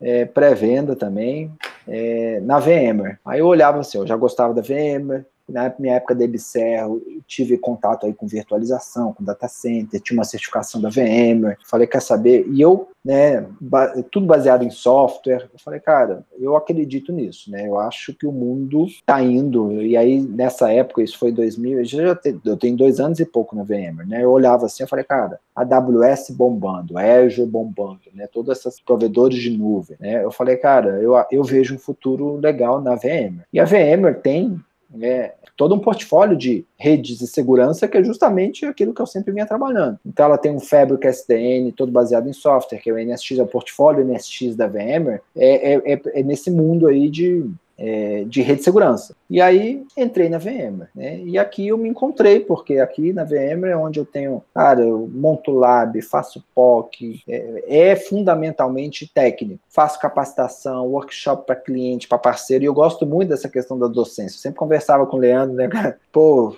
sempre quis dar aula, dava uns cursinhos ali, escola técnica, cheguei a dar uns cursos, na época de, de, de, de faculdade sempre fui monitor das matérias, então sempre gostei muito dessa docência. Então hoje, assim, Nunca fui para o lado da docência, muito por falta de oportunidade e tempo. Não tenho uma, um mestrado que eu sei que às vezes ajuda muito nessa questão da docência, mas eu sempre é, é uma área que eu acabo sendo uma área, em vez de eu, eu não sou mais assim a linha de frente da pré-venda com os clientes. Eu sou uma linha, é uma retaguarda para os projetos de rede de segurança. Então, um cliente que tem lá algum projeto de VM precisa de alguma coisa de rede de segurança, aí eles me chamam. Então, é bem técnico, é bem hands-on, bem deep dive. E aí eu comecei a aprender, e aí onde eu comecei, a pessoa fala de, exemplo, rede Cisco, o pessoal pensa muito rede, IP, BGP, protocolo de roteamento, tem isso, mas é, eu comecei a entrar em outras coisas, né? É, então, por exemplo, uma das coisas que eu comecei a investir muito depois que eu entrei na VM, comecei a escutar um negócio chamado Kubernetes. Não sei o quanto que você conhece, né, e o quanto que o pessoal aí vem Kubernetes, mas Kubernetes é uma forma totalmente diferente de você, das suas aplicações baseadas em container, microserviço, é, mudou completamente a arquitetura, e esse é um caminho que eu entendo que é um caminho sem volta. falei, vou começar, vou entender esse negócio de Kubernetes, porque a rede funciona diferente, segurança funciona diferente. Então, a forma que, que você atende é, é, a rede para um, esse mundo não é mais um endereço IP que está entregue ou para uma máquina virtual ou para um dispositivo. É um, e são milhares de containers. Então essa, é, essa dinâmica muda. E a rede está ali dentro, é tudo IP, continua sendo IP para transportar. Mas como que rede de uma, como que a rede para, para containers é totalmente de rede para mundo físico e mundo máquina virtual? Eu tive que gravar agora, né? Eu vendo treinamento lá do CCNA e CNP. É, do CNP agora são duas provas, né? Uma que chama Encore e uma outra especialista que você pode escolher, né? E aí eu, eu já tinha gravado o CCNA, o CCNA já cobra virtualização lá, já tem a Sim. parte lá que eu tenho que colocar lá de virtualização. Eu expliquei que é uma, uma virtualização tipo 1, tipo 2, aí o cara fala um pouco de container também, Sim. isso no CCNA. E na Encore tem um pouco mais, um pouquinho mais avançado, é bem genérico assim. E aí fala um pouco de container também e fala da parte física também, né? PCI Pestroff lá, e os caras explicam no próprio documentação, um livro é. da Cisco já tem isso, né? É. Que dia? Eu comprei um livro da Cisco Press, ficou pronto agora em maio, um livro de automação lá. Comprei ontem, anteontem. E tem um capítulo inteiro dedicado, por exemplo, a Linux. Sim. Uma certificação da Cisco. Tipo assim, que dia que eu imaginei que numa certificação da Cisco ia ter um tópico inteiro dedicado a Linux, sabe? Hoje em dia, rede, Rede... Na minha época, os livros eram equipamento Cisco, comando Cisco, era tudo em cima de hardware Cisco e os comandos você aprender a mexer no equipamento Cisco. E hoje é, é isso que eu vejo, assim. E até uma das coisas que me levou a vir para a VM e olhar, pô, você tá trocando a Cisco. E, cara, eu fiz CCNA em 2003, né? Eu olhava ah, vou fazer o CCE ali, era meu sonho na época da faculdade. Eu falei, cara, vou, tro vou trocar a Cisco por uma VM, uma empresa menor, né? Mas é uma empresa, eu acho que naquilo que ela faz, extremamente extremamente competente, mas que eu via justamente isso e abria um campo maior para mim em tecnologias assim que são mais emergentes e que eu vejo futuro, né? E a Cisco está investindo muito nisso também, né? Não dá para não que a Cisco esteja ficando para trás e ela também está se reinventando em todo esse mundo, mas é aquilo que você falou, é um, um mundo que ele está muito menos baseado em hardware, né? Então, na minha época, você aprendia o equipamento, como que eram as placas do equipamento, né? Eu sabia o nome das placas, tudo, os roteadores, né? Os módulos, né? Os comandos daquele equipamento, e hoje tem muito, assim, você vê, tem uma, um capítulo de Linux, uma certificação da Cisco, porque isso aí faz parte. Vão falar de container, de Kubernetes, né? Que não tem nada a ver, assim, com um hardware Cisco, né? Ah, você Mas, consegue rodar container hoje dentro da caixa Cisco. Consegue, consegue rodar. E essa, o próprio software da Cisco está tá indo para o mundo de containers, né? Então, a, a, Cisco também, internamente, né, aquele iOS tradicional, não sei qual foi a primeira versão de iOS que você é, viu, né, e mexeu. É, qual que foi? Sim, você lembra Cara, o iOS? Foi, acho que foi a, a, que eu mais peguei 13, foi 12. Do, do, é, eu lembro do, do 11.0, eu lembro dos 11.0 e eu lembro do CatOS. Se você ouviu falar no CatOS, nos 6.500 antigões, tinha um CatOS que era assim, era só Layer 2, né? não tinha Switch Layer 3 é, no início. Isso era tudo softwares monolíticos, né? E aí a, a própria Cisco, o software, aí depois veio o iOS XE, né? O iOS XE é todo baseado em Linux, né? Então é uma outra arquitetura e, e é a arquitetura que, que vingou e que as aplicações modernas estão todas aí baseadas em container, em Linux e tudo mais, e isso é muito relevante. Eu comecei a investir muito nisso. Fiz certificações VMware, né? Eu fiz o Expert da VMware, é o VCIX, que é o VMware Certified Implementation Expert, eu fiz lá, depois que eu entrei na VMware, fiz um monte, algumas provinhas, tem uma provinha prática lá, não chega a ser um CCIE lá de 8 horas de prova, uma provinha acho que de 3 horas e meia, 4 horas, mas é uma provinha prática, interessante também, e desde então eu tenho ido para esse mundo é, gosto muito desse negócio de aplicações modernas, Service Mesh, Kubernetes, é, como que a gente se endereça esses desafios de rede e segurança para esse mundo diferente. É, tem toda uma questão de balanceamento de carga, né, é, que você precisa, porque quando você tem um container ali, uma aplicação está dentro do container, dentro de uma VM Linux, para você expor as suas aplicações que tem ali, você precisa de algum balanceador de carga. Aí, aí quando você entrar no mundo Kubernetes, tem lá um negócio chamado Ingress, né, que é para expor isso, é onde entra um balanceador de carga. Né. Nesse meio tempo, a VMware veio adquirir uma empresa que, de que é um balanceador de carga, um ADC, chamada Avi Network, também é um que eu acho fantástico. Mas assim. eu, tenho, eu tenho algumas dúvidas sobre a VMware, assim. Primeira, com relação às, às provas, a certificação, por exemplo, ela é bem fechada, né? Você tem que fazer um curso dela mesmo, né? É, tem as, tem as Associate, tá? Que você não precisa ter um, um curso. E tem as provas mesmo que, assim, que essas associates são mais introdutórias. Eu diria, nem sei se existe mais aquele Cessente lá. Ainda tem o Cessente, não. não, não tem mais. Mas a Cisco na época tinha uma lá. Antes do CCNA tinha um Cessente. É parecido lá, um entry level. A, a, VMware tem lá os, um, uma provinha nível associate, tá? É, mas começa para valer mesmo, eu diria equivalente a um CCNA, não, não dá para falar que é um CCNP não, mas equivalente a um CCNA, para você começar, opa, tem uma certificação que tem algum peso, é o VCP, VMware Certified Professional. A VMware exige que você faça um curso.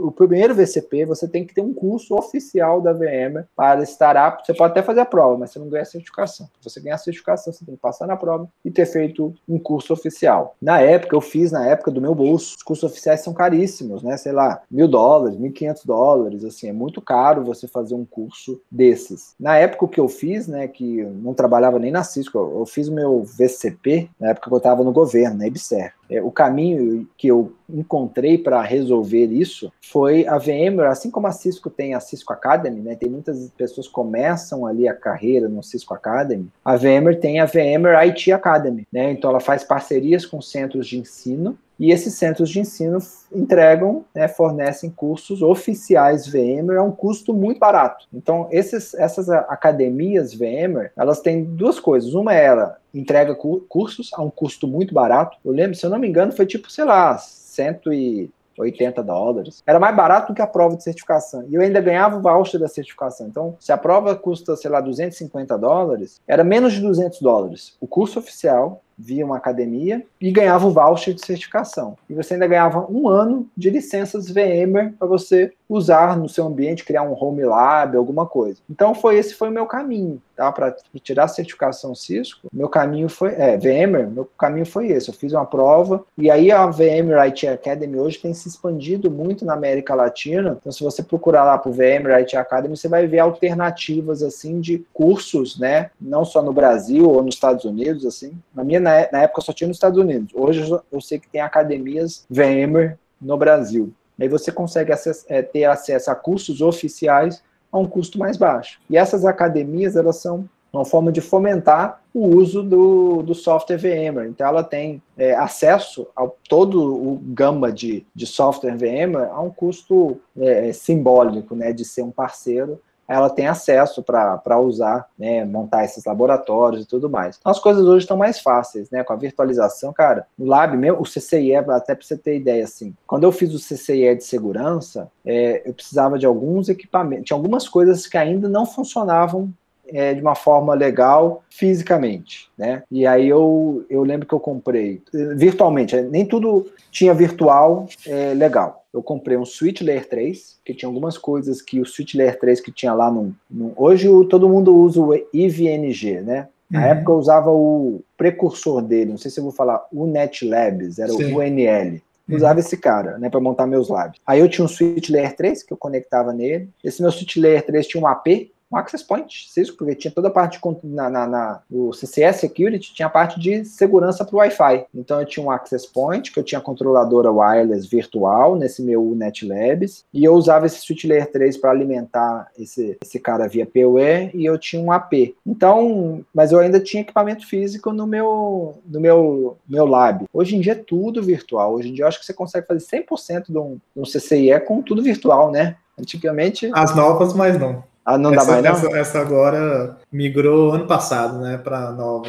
Aí a nova os caras mataram, porque você vai precisar de um equipamento específico lá, físico, Sei. pelo menos na Enterprise, né, que era a antiga Route Switching, e tem a parte de controladora, né, que é o DNA Center, que você não consegue Sim. virtualizar, você vai precisar de 256, 256 GB de RAM para subir uma máquina, é, assim, é, é, complicado. A galera não, não sei lá, 90%, 80% você consegue subir ali no IVE ainda, é, mas para o Service Provider, por exemplo, você vai precisar de uns 64 GB de RAM num PC aí para montar, mas você consegue virtualizar grande parte, assim. Ah, na época que eu fiz o meu CCE de segurança, eu comprei, eu precisava de infra, né, para rodar, e aí tinha muito, tinha é, Web WSA, que era o appliance de segurança web, Web Security Appliance da VM, tinha parte de segurança de e-mail, tinha controladora, tinha os firewalls, tinha IDS, e toda a parte de segurança em roteamento, que tinha muita coisa de VPN e tal, tinha muita coisa. Consumia muita. Então eu na época eu comprei uma, uma workstation. Eu falei, ah, vou comprar uma workstation usada. Fui lá no Mercado Livre, achei uma workstation usada 96 GB de RAM. Comprei a workstation. Eu gosto da workstation, do modelo workstation, porque ela é um servidor no final das contas, dois processadores, não lembro quantos cores tinha, mas eram dois processadores, 96 GB de RAM. E a vantagem da workstation é que ela não faz barulho, ela é silenciosa. Então, e tem aquelas placas gráficas que eu não usava, né? Mas é, a vantagem é que ela era silenciosa. Aí o meu lab de segurança foi todo em cima dessa, desse, dessa workstation, 96 GB de RAM. Então Essa é isso. Workstation é o quê? É o IBM, HP? Essa era da Dell. Tá? Ah, Dell, Essa Dell, era uma da Dell. Era uma torrezona grandona. É hardware de servidor, mas num formato torre. E aí a vantagem dela é que não faz barulho igual um servidor lá com as ventoinhas lá, que é meio complicado. E aí eu fiz nessa, nessa workstation. Depois eu vendi ela, um amigo meu. Quando eu entrei na VMware, eu achei, por acaso, uma nova workstation, uma geração mais nova, é, com 192 GB de RAM. Eu achei assim uma pechincha. Né? Isso foi em 2018, acho, 2019. 2019, acho que tem dois anos. Eu comprei um Orc 192 GB de RAM, pela bagatela de R$ 2.500, com dois processadores Xeon Hexacore, eu acho. Falei, ah, vou comprar esse negócio. Morrendo de medo, achei no Mercado Livre, comprei. Funcionou. Fiquei um ano e meio com ela, vendi também. Até vendi mais do que o dobro que eu paguei nela. Vendi, e até porque, porque, porque hoje em dia tá, é cloud. Hoje em dia eu monto meus labs, eu tenho minha infra VMware, tudo que eu quiser demonstrar, eu faço muito, monto lab, atualizo, todas tenho meus clusters Kubernetes. Eu já pensei, já pensei nisso também, mas para o CCIE, por exemplo, eu tô querendo estudar para service provider, só que são muitas horas que você fica a, o billing lá do, do, do Isso. Come muito, cara. É, na época, é, se você não tem algo uma, se a empresa que você trabalha não tem uma infra para te fornecer, sai caro. Então, por isso que eu sempre usei a minha alternativa de workstation. A workstation compensa. É um, é um, é um hardware de servidor muito potente, é, um, hoje você acha uma workstation equivalente por tipo 6 mil reais. É cara, é bastante dinheiro. Mas essa minha de 192 GB de RAM você roda praticamente o que você quiser, tá? É, acho que ela estava com dois processadores de 8 cores. Então dá para rodar muita coisa ali. É um custo elevado, mas é um custo uma única vez. Com a vantagem daquilo que você falou. A nuvem, você roda tudo na nuvem? Roda. Só que nuvem é igual conta de luz, né?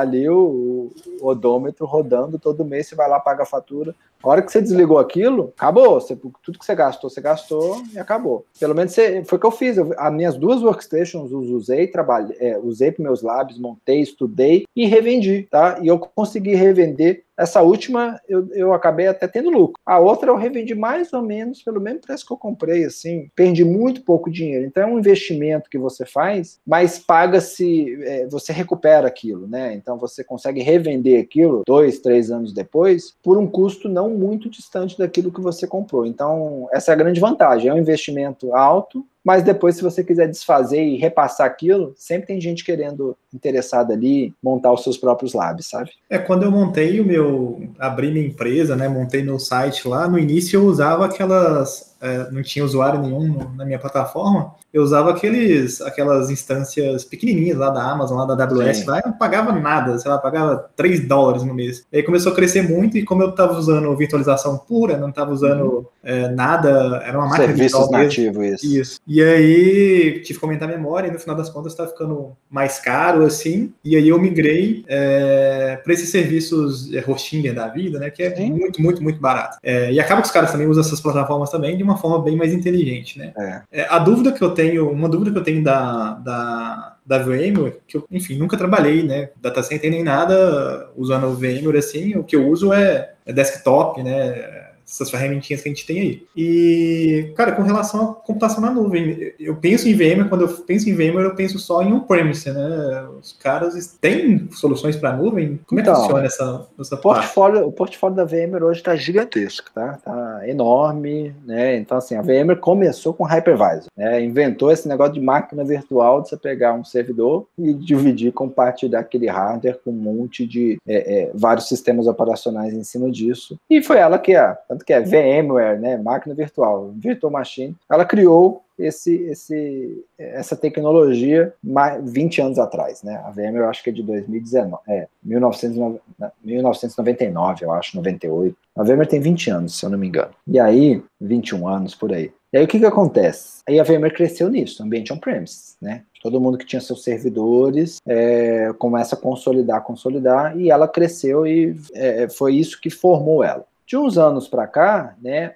tem acontecido isso, né? As coisas estão indo para a nuvem e isso é uma grande ameaça à VMware que a Amazon, a AWS lá, tem a plataforma dela. Você vai para Azure, os caras têm a plataforma dela. E o que, que a VMware tem feito, assim? Primeira coisa, uma das coisas que ela fez, né, foi que você pegar uma aplicação hoje, né, que está rodando uma máquina virtual on-premise, você levar isso para a nuvem, não é tipo assim, ah, vou lá, levo para a nuvem, minha, minhas aplicações continuam funcionando do jeito que ela funcionava. Porque ela tem, foi construída numa arquitetura on-premises, né? Onde eu tenho muitas vezes um banco de dados externo, né? Mas a arquitetura dela foi feita on-premises. Você não pega aquela máquina virtual e leva para a nuvem com todas as interdependências daquela sua aplicação e leva para a nuvem. Então isso é um desafio que as empresas, uma dificuldade que as empresas têm para ir para uma nuvem. Você fala, ó, você criou sua empresa, uma empresa nova, você vai lá, começa a consumir no começo uma máquina virtual ou aqueles serviços nativos das nuvens, tem a questão de custo, tal, e você achou lá, eu preciso de um site, né? Preciso de uma plataforma, você achou alguém alguém que te entrega aquilo lá como um serviço. Só que isso não é a realidade de muitas empresas, né? Que tem aí todo um histórico, um legado, que investiram pesado em VMware, principalmente, como a plataforma de virtualização, e que tem centenas, milhares de máquinas virtuais. Né? A gente tem clientes que tem mais, aqui no Brasil, que tem dezenas de milhares de máquinas virtuais. O cara tem 10, 20 mil máquinas virtuais VMware. Né? É fácil você achar um cliente que tenha mil, 600, 800, qualquer cliente assim de um porte médio já, já chega em mil máquinas virtuais. Então ele não consegue levar isso para a nuvem. Sem falar em todo o investimento que ele já tem naquela infra on-premise. Então a primeira coisa, a infra on-premise para mim ainda vai sobreviver por muito tempo. Governo, trabalho muito com governo, governo ir para a nuvem é complicado. E aí, o que, que a VMware fez, tá? Assim, existe essa dificuldade, a VMware falou, mas, mas é um caminho sem volta. É importante você ter esse caminho. Aí o que a VMware fez? Começou a criar parcerias com os grandes provedores de nuvem. Então, AWS, Azure, Oracle, é, Google, Alibaba, é, que mais? IBM, esses caras grandes players todos que têm algum tipo de nuvem, a VMware é,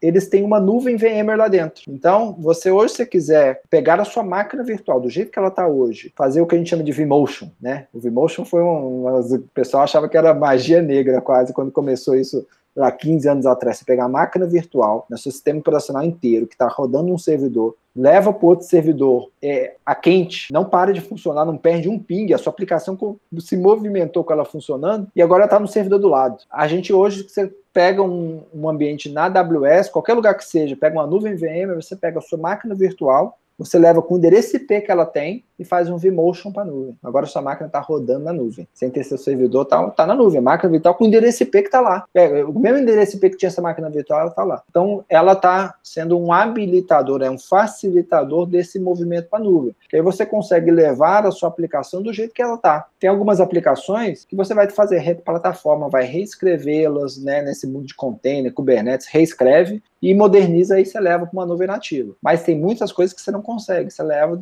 as is, né? Aí você pode não ter a sua infraestrutura on-premise e usar essas nuvens VMware. Então, um dos caminhos que a gente fez é ter uma, uma a plataforma VMware, o nosso hypervisor, e aí é, a gente tem o nosso stack que são três grandes componentes, tá? O hypervisor, a virtualização de servidores, máquinas virtuais, a camada de rede, virtualização de rede, que é o NSX. Então, é, em cima da, da rede do seu provedor de nuvem, você tem a sua rede virtual. Você não sabe que rede que tem lá, rede física que tem lá, você tem a, a, a, rede virtualizada VMware, que também tem uma camada de segurança aqui. Né? Uma das coisas que a VMware faz quando ela virtualiza a rede, ela. Porque tem um switch virtual dentro do hypervisor. O que a VMware fez? Vou botando mais funcionalidade e hoje ela tem um Fire, um Fire nesse switch distribuído, tem um IDS IPS nesse switch distribuído, de forma que eu conectei uma máquina virtual ali, ela está protegida por um Fire, protegida por um IDS IPS. Diferente daquela abordagem tradicional que eu tenho um um Fire no meio da rede, que eu tenho que levar o pacote até o Fire para ele me proteger. E tem uma camada aqui que é de virtualização de storage, tá?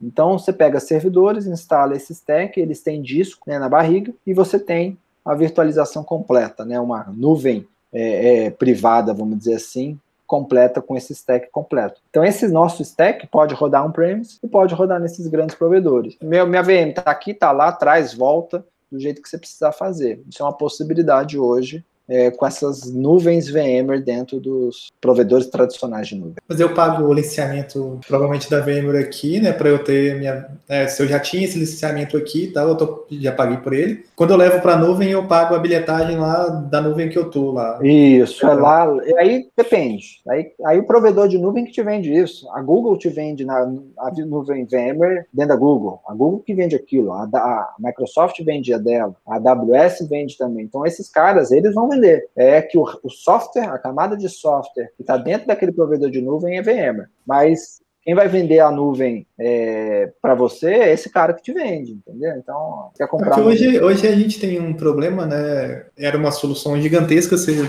levar, levar algumas coisas para a nuvem, alguns serviços. Eu trabalho numa empresa pública também, né? E a gente já uhum. tem alguns serviços que rodam, alguns já rodam nativamente na nuvem, Aqui em Belo Horizonte a gente tem o serviço de rotativo, né, estacionamento, hoje ele é todo digital e roda na nuvem da Microsoft. Mas, por exemplo, se a gente quiser levar esse serviço para uma outra nuvem, a gente vai ter que fazer algum tipo de adaptação, né? Exatamente. Se fosse VMware, eu você acho pode, que não. Você, né, você tem essa liberdade. É VMware, VMware está em todas essas nuvens, você tem essa liberdade, né? E até de nuvem para nuvem, você pode interconectá-las e, e ter uma, é, a, a distribuição né, dessas suas cargas. Então, isso é uma das coisas que a gente, que a VMware vem trabalhando aí ao longo dos anos para é, facilitar essa adoção de nuvem, né? E como que ela facilita? Uma vez que é quase tudo on-premise é VMware, eu levo meu VMware para essas nuvens. E ela tem outros, outras coisas, tá? E aí, aí tem, tem, tem muita, tem plataforma Kubernetes da VMware, ela está investindo muito nessa, nesse mundo aí de container, Kubernetes, soluções open source, tem toda a questão, a camada de gestão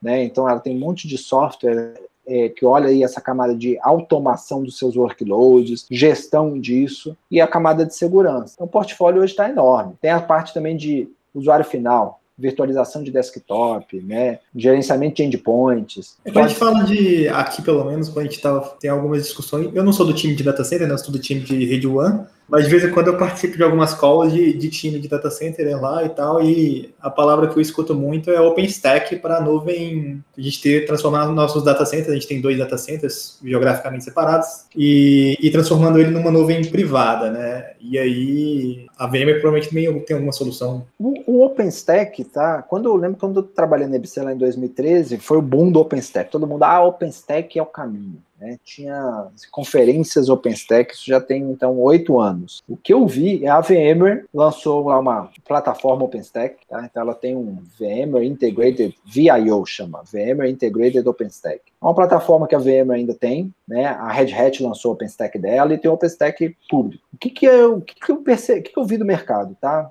É, tinha uma época que todo mundo queria OpenStack. E a, qualquer plataforma virtualização de rede, segurança, né? Tudo tinha que falar com OpenStack. Hoje, OpenStack eu vejo só em, em operadoras. Sobrou para o mundo service provider. Não vejo ninguém no mundo enterprise utilizando OpenStack. Teve um boom, todo mundo achou que esse era o caminho, só que o OpenStack, eu acho que por conta da complexidade dele, acabou que o negócio, eu vejo que esse movimento morreu. Então, ó, em dois anos que eu estou na VMware, tive um cliente rodando que, que pediu e queria tinha alguma coisa de OpenStack. Todos os clientes. Eu atendo, sim, boa parte do Brasil, tá?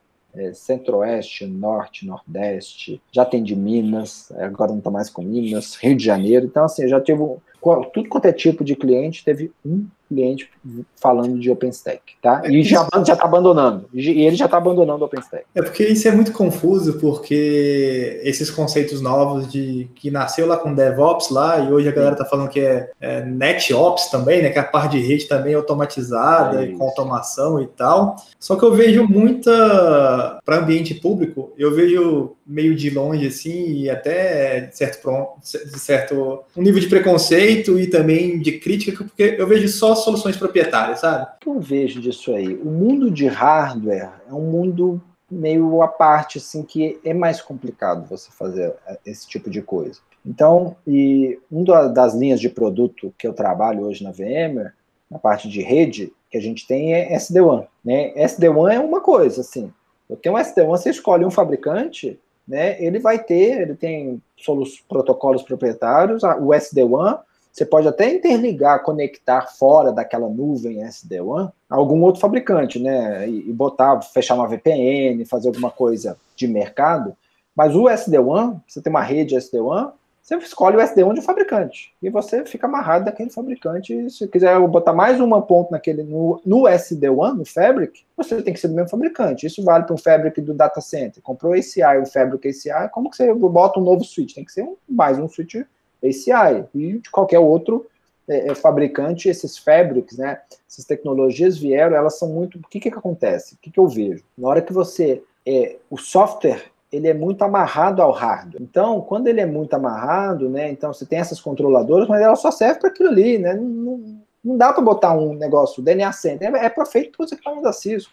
E os outros fabricantes vão ter algo equivalente. O que, que eu vejo assim? Qual que é o caminho? Né? E a VMware, assim, o que ela está tentando fazer é te trazer essa independência. Né? É, mas de qualquer forma você vai ter que escolher alguma coisa. Você pode escolher, por exemplo, o hypervisor. O meu hypervisor é VM. E aí, em cima dele, é, eu vou. Eu escolho qualquer servidor.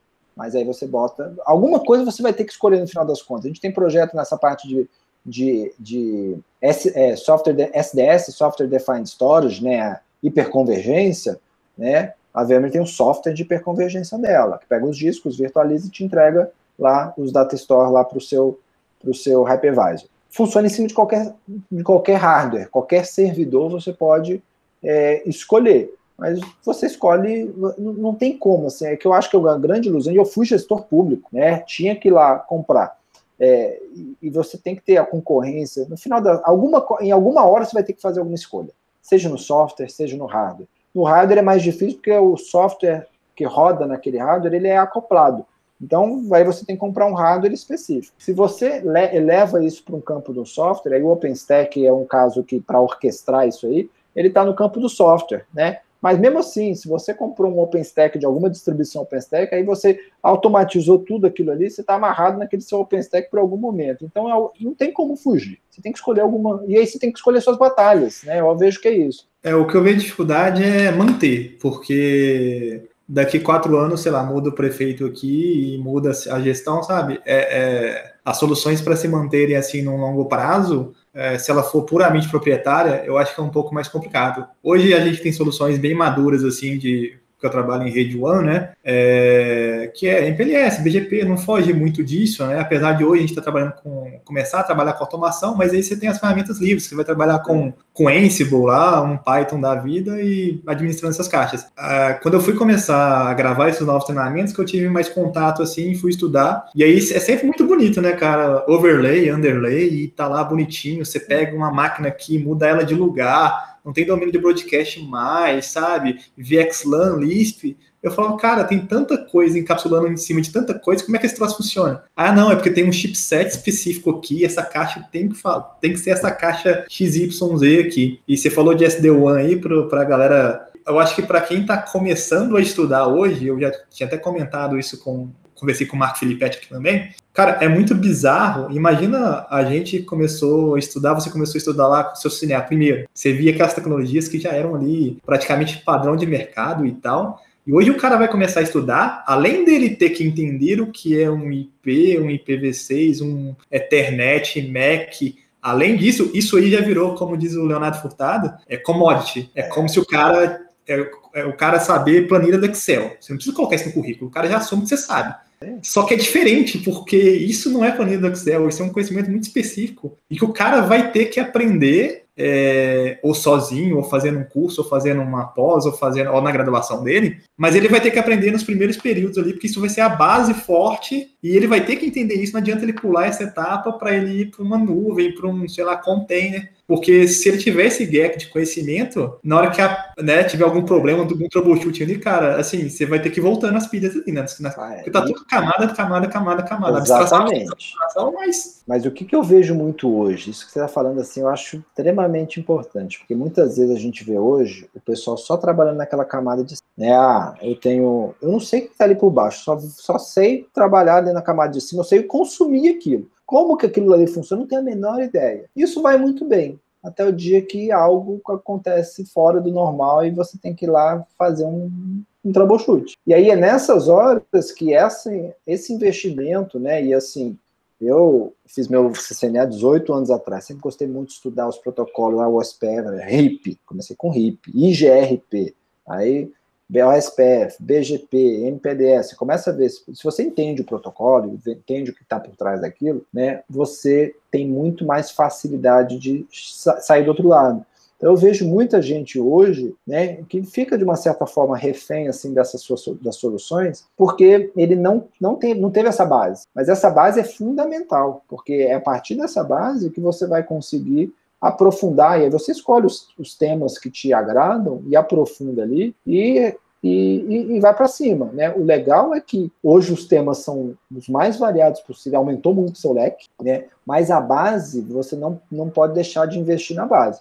Uma das primeiras coisas que eu aprendi foi lá, subnet, endereço IP, não sei o que, que é, isso aí eu uso todo dia, né? Todo dia, até hoje eu uso, né? E essa é uma base que você tem que ter. Redes, é, é, subnet, roteamento, como que você vai trabalhar com isso aí? Se você está trabalhando com rede, você tem que ter essa base sabendo, você tem que saber como que funciona, né? E, e, construir em cima daquilo. Ah, se em cima daquilo, agora eu vou entender como que funciona a rede container tal. Ah, legal, agora eu quero ir para uma, sei lá, uma área de segurança, para a área de WAN, para área de Fabric para data center. Mas os leques, as possibilidades são as mais variadas, né? Mas essa base é muito importante. É, eu fiz algumas certificações da AWS tem um tempo já. Fiz as três primeiras lá. Na época eram três, não sei nem quantas que são agora. E aí depois eu fui fazer. Ela tá, ela tá disponibilizando alguns cursos gratuitos lá, até para fomentar lá, enfim, né, evangelizar a própria marca dela. E aí eu fui fazer alguns, eu fui fazer de redes avançadas, alguma coisa assim. E aí eu fui fazer, os caras foram explicar BGP e tal. Só que foi um modo tão abstraído assim, tão assim, eu falei, caramba, bicho, se o cara, o cara não aprendeu BGP aqui, ele simplesmente ah. sabe que o BGP existe e vai fechar um pira ali, só isso, mas ele não faz a menor ideia como o BGP funciona.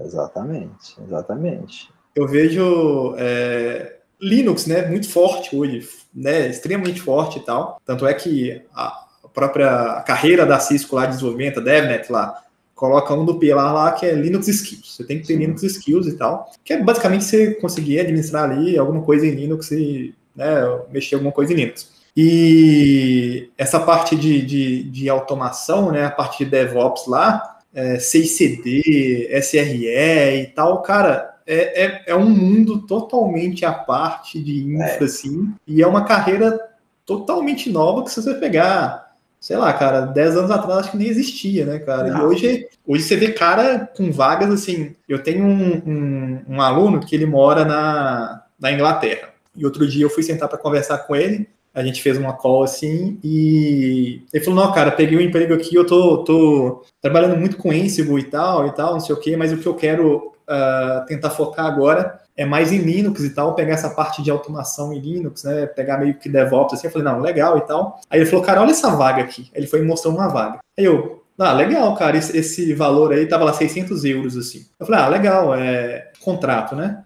Eu falei, pô, legal, é por semana, ele um por dia. Eu falei, caraca, velho, tipo, é lógico que isso não vai sustentar a longo prazo, né? Enfim, é só um, provavelmente uma bolha, um boom que tá dando agora, mas pra gente ter uma, uma noção do tanto que as. E, tipo assim, cinco anos de experiência esse cara não vai achar ninguém. Porque não existe um cara. Se existir, esse cara tá empregado e tá ganhando bem, provavelmente. É isso aí. É, então, é, uma coisa que eu fazia muito quando eu tava entrando no mercado de trabalho era, simples, era stalkear o. Sei lá, antes era civil, né? Não tinha LinkedIn direito e tal. Eu via o que, que as vagas estavam pedindo, né? E o que, que o pessoal tava pedindo e meio que tentava. Ah, tá pedindo ITIL?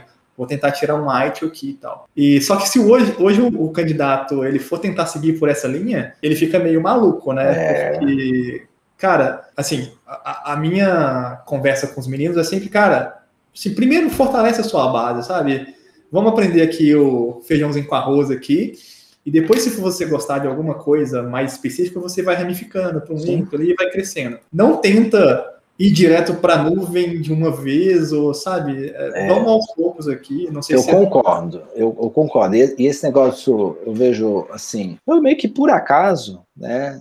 Até eu fiz um curso de Linux na época, acho que tem 20 anos que eu fiz esse curso, né? Meus cabelos brancos já já demonstram um pouquinho da minha idade. 20 anos atrás tinha, eu fiz um curso, tinha uma época que tinha uma distribuição Linux chamada Conectiva, era Conectiva Linux, era uma distribuição brasileira de Linux. E aí eu fazia um estágio, foi até antes da, da Vivo, foi um outro estágio que eu fiz antes de entrar na Vivo. A empresa foi lá e não lembro se ela adquiriu, eu sei que eu tive a oportunidade de fazer um curso completo, era tipo 80 horas, eram três módulos, 80, acho que era 80 horas de curso. De Linux basicão, eu não sabia nada de Linux, assim, e aquilo foi a base que me deu, e aí, assim, sempre acabou que tem alguma coisa de Linux, aí vai lá, vai automatizar alguma coisa, né? Você sempre tem um Linuxzinho. Tive uma época, eu tive, tive minha época do FreeBSD, né? Que eu gostava do FreeBSD, mexia com isso, mas essa base do Linux ajuda demais, porque tudo que você vai fazer nesse mundo DevOps, nesse mundo de, de automação, eh, você precisa de algo, dessa base do Linux. Tudo a base do Linux é importante. Então é isso que você falou, o trabalho de base, seja base de rede, seja base de sistema operacional Linux, é importante. Para depois daquilo ali você subir nas camadas, né? Então tem que ter, tem que investir nessa base. E Linux eu acho que é uma, é, é uma base importante hoje em dia. Eu, eu até lembrei aqui, eu comprei esse livro lá da Cisco Press, vou até colocar o link aí, quem quiser. Eu não li ele inteiro, né? Porque tem poucos dias, li, sei lá, 10 páginas. Mas tem uma analogia muito boa que esse cara faz, é, não sei se são um ou dois autores lá, que ele fala assim, cara, a rede hoje, no futuro, né, ou tá caminhando para chegar, é, vai ser igual a um piloto de avião. O profissional de rede vai ser igual a um piloto de avião. Então ele dá a analogia, fala assim, cara, um piloto de um Boeing 777, um piloto e o copiloto, na hora que eles entram no avião, você acha que eles vão pilotar o avião? 90% ali, ou 95% ou 99% da tarefa, quem faz é o próprio avião, a tecnologia que está ali e tal. É o que, que eles fazem?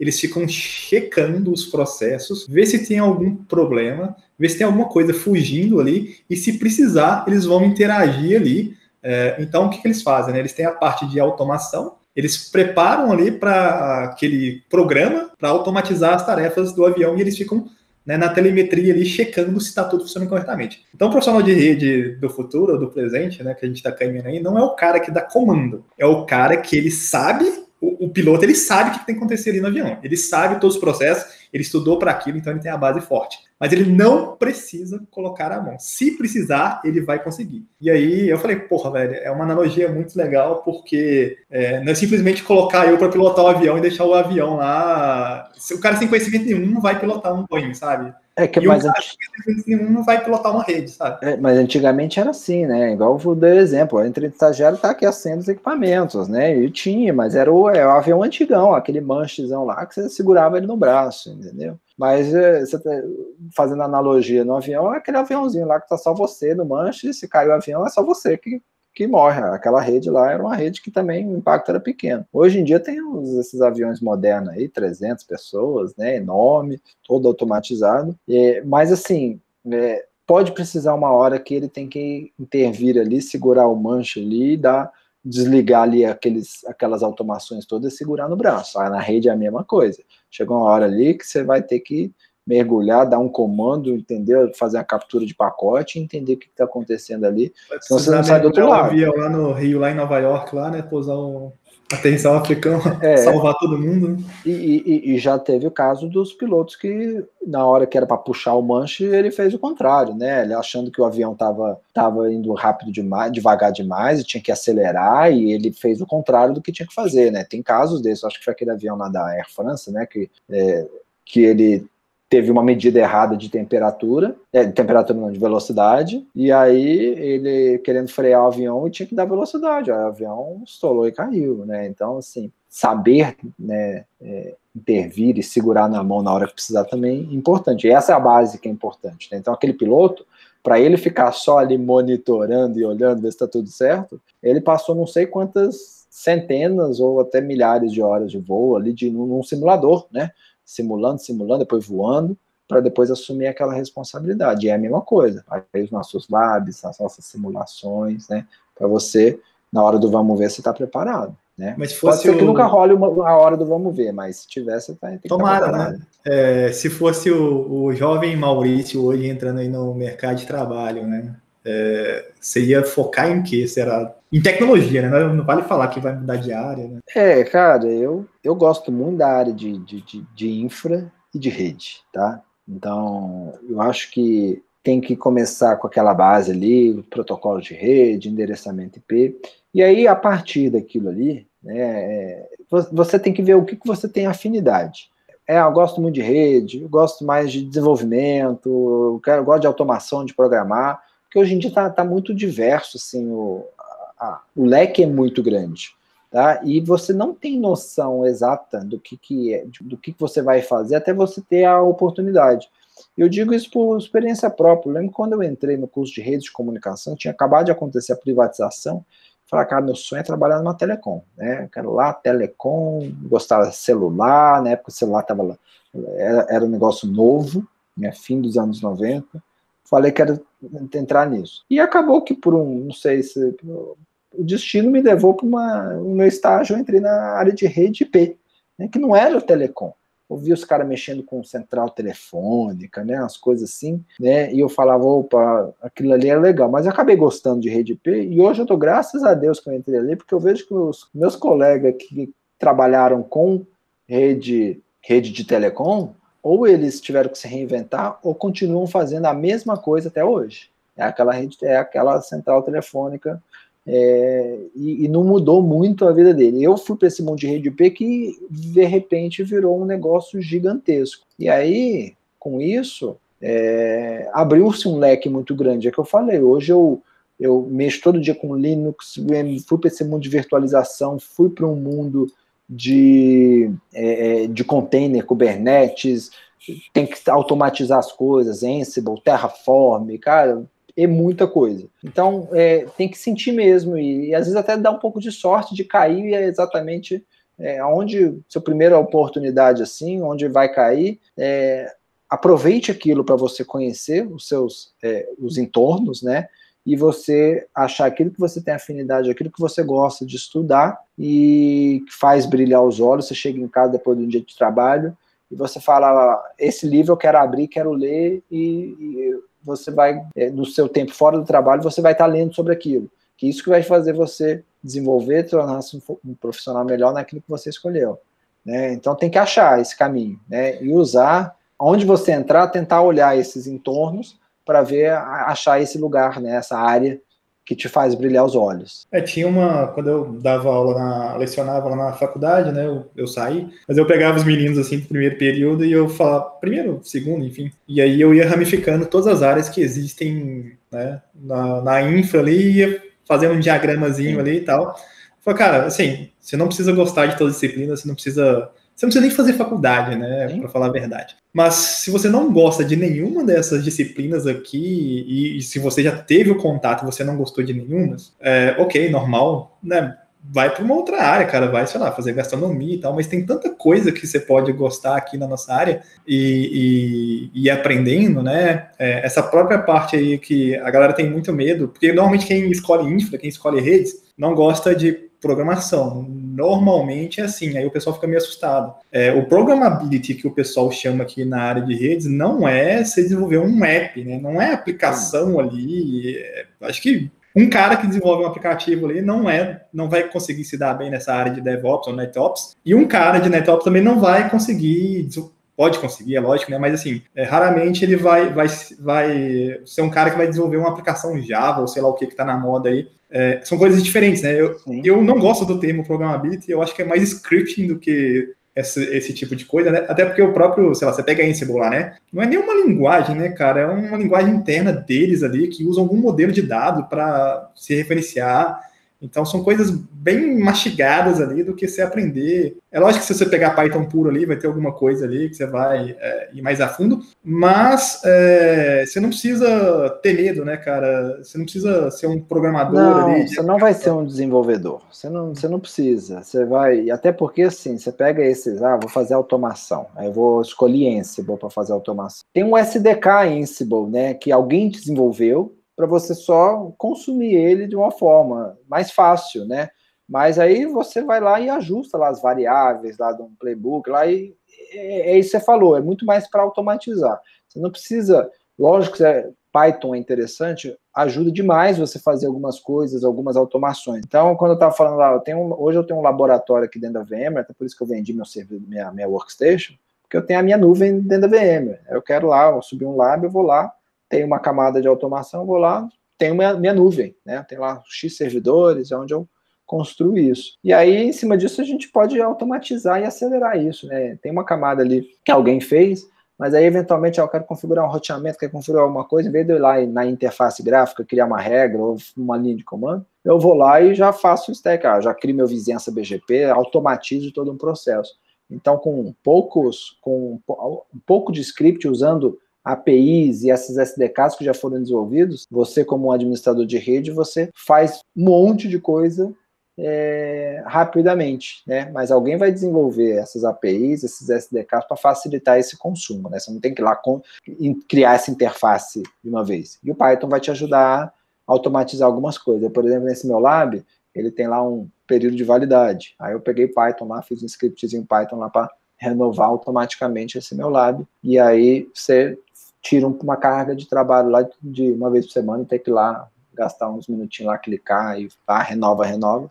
Eu fiz uma automaçãozinha dessa. Mas é isso, assim, é, esse é um caminho que eu vejo que é meio sem volta, assim.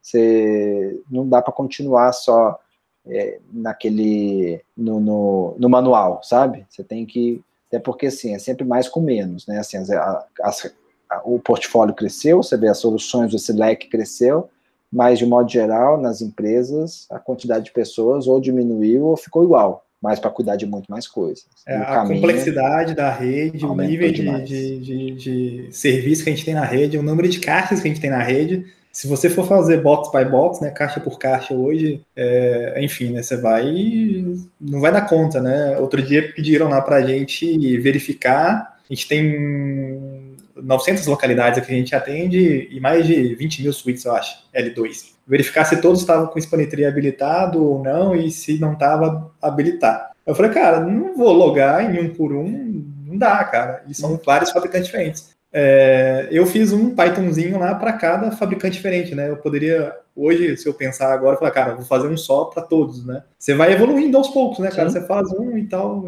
Se alguém ver meu código, provavelmente é. É, vai ajudar e tal, melhorar ali, mas, cara, é, sair da inércia ali já, já é um. E de novo, né? Você precisa saber o que é Spanitree para você automatizar alguma coisa claro. Spanitree, né, cara? Não adianta você passar na frente.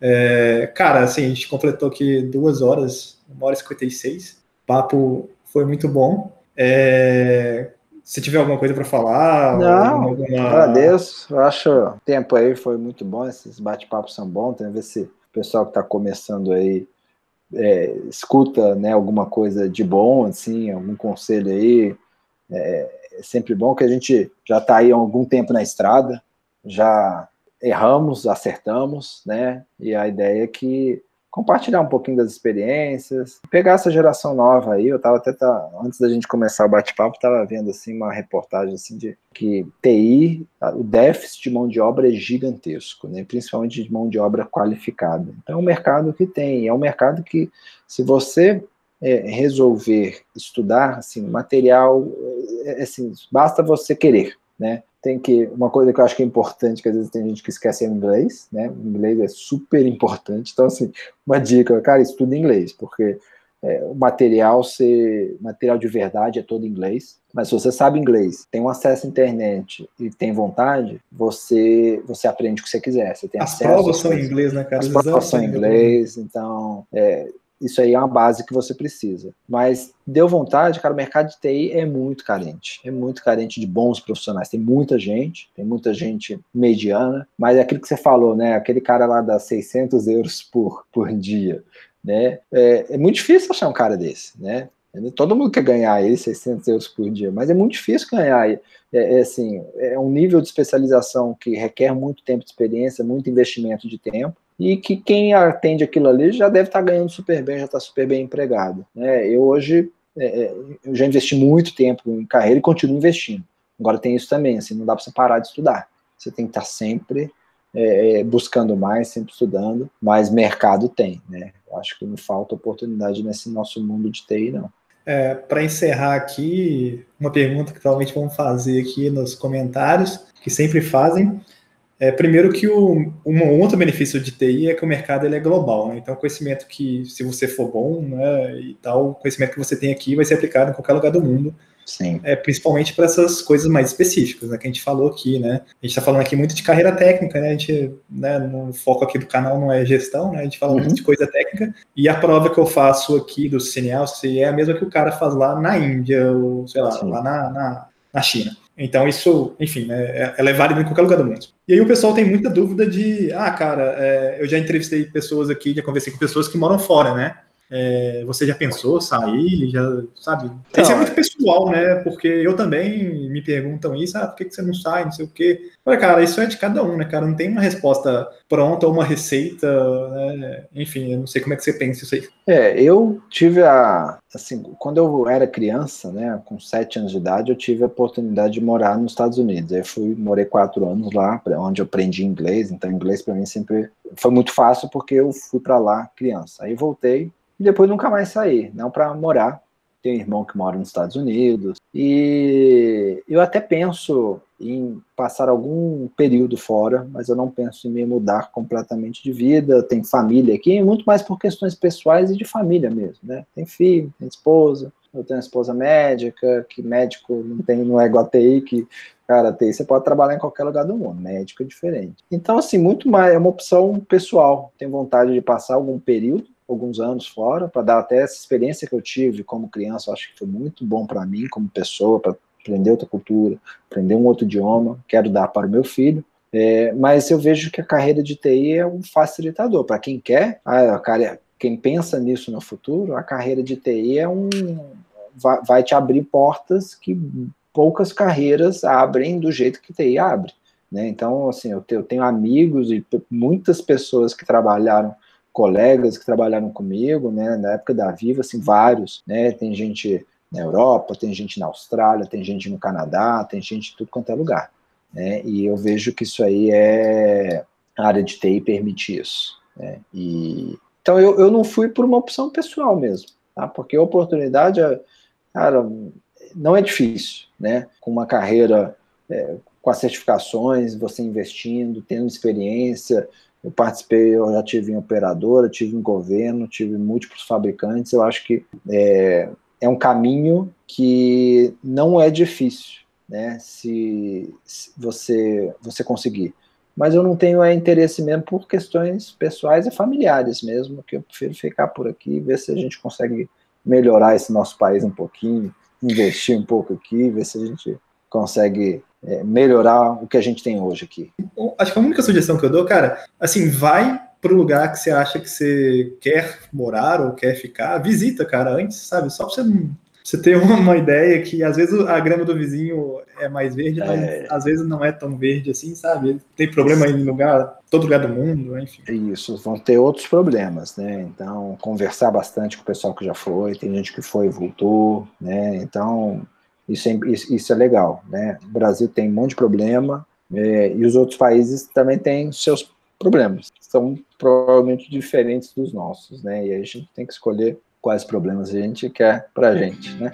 É. Cara, abraço, brigadão Valeu, mesmo aí pelo seu tempo. Obrigado, eu que agradeço.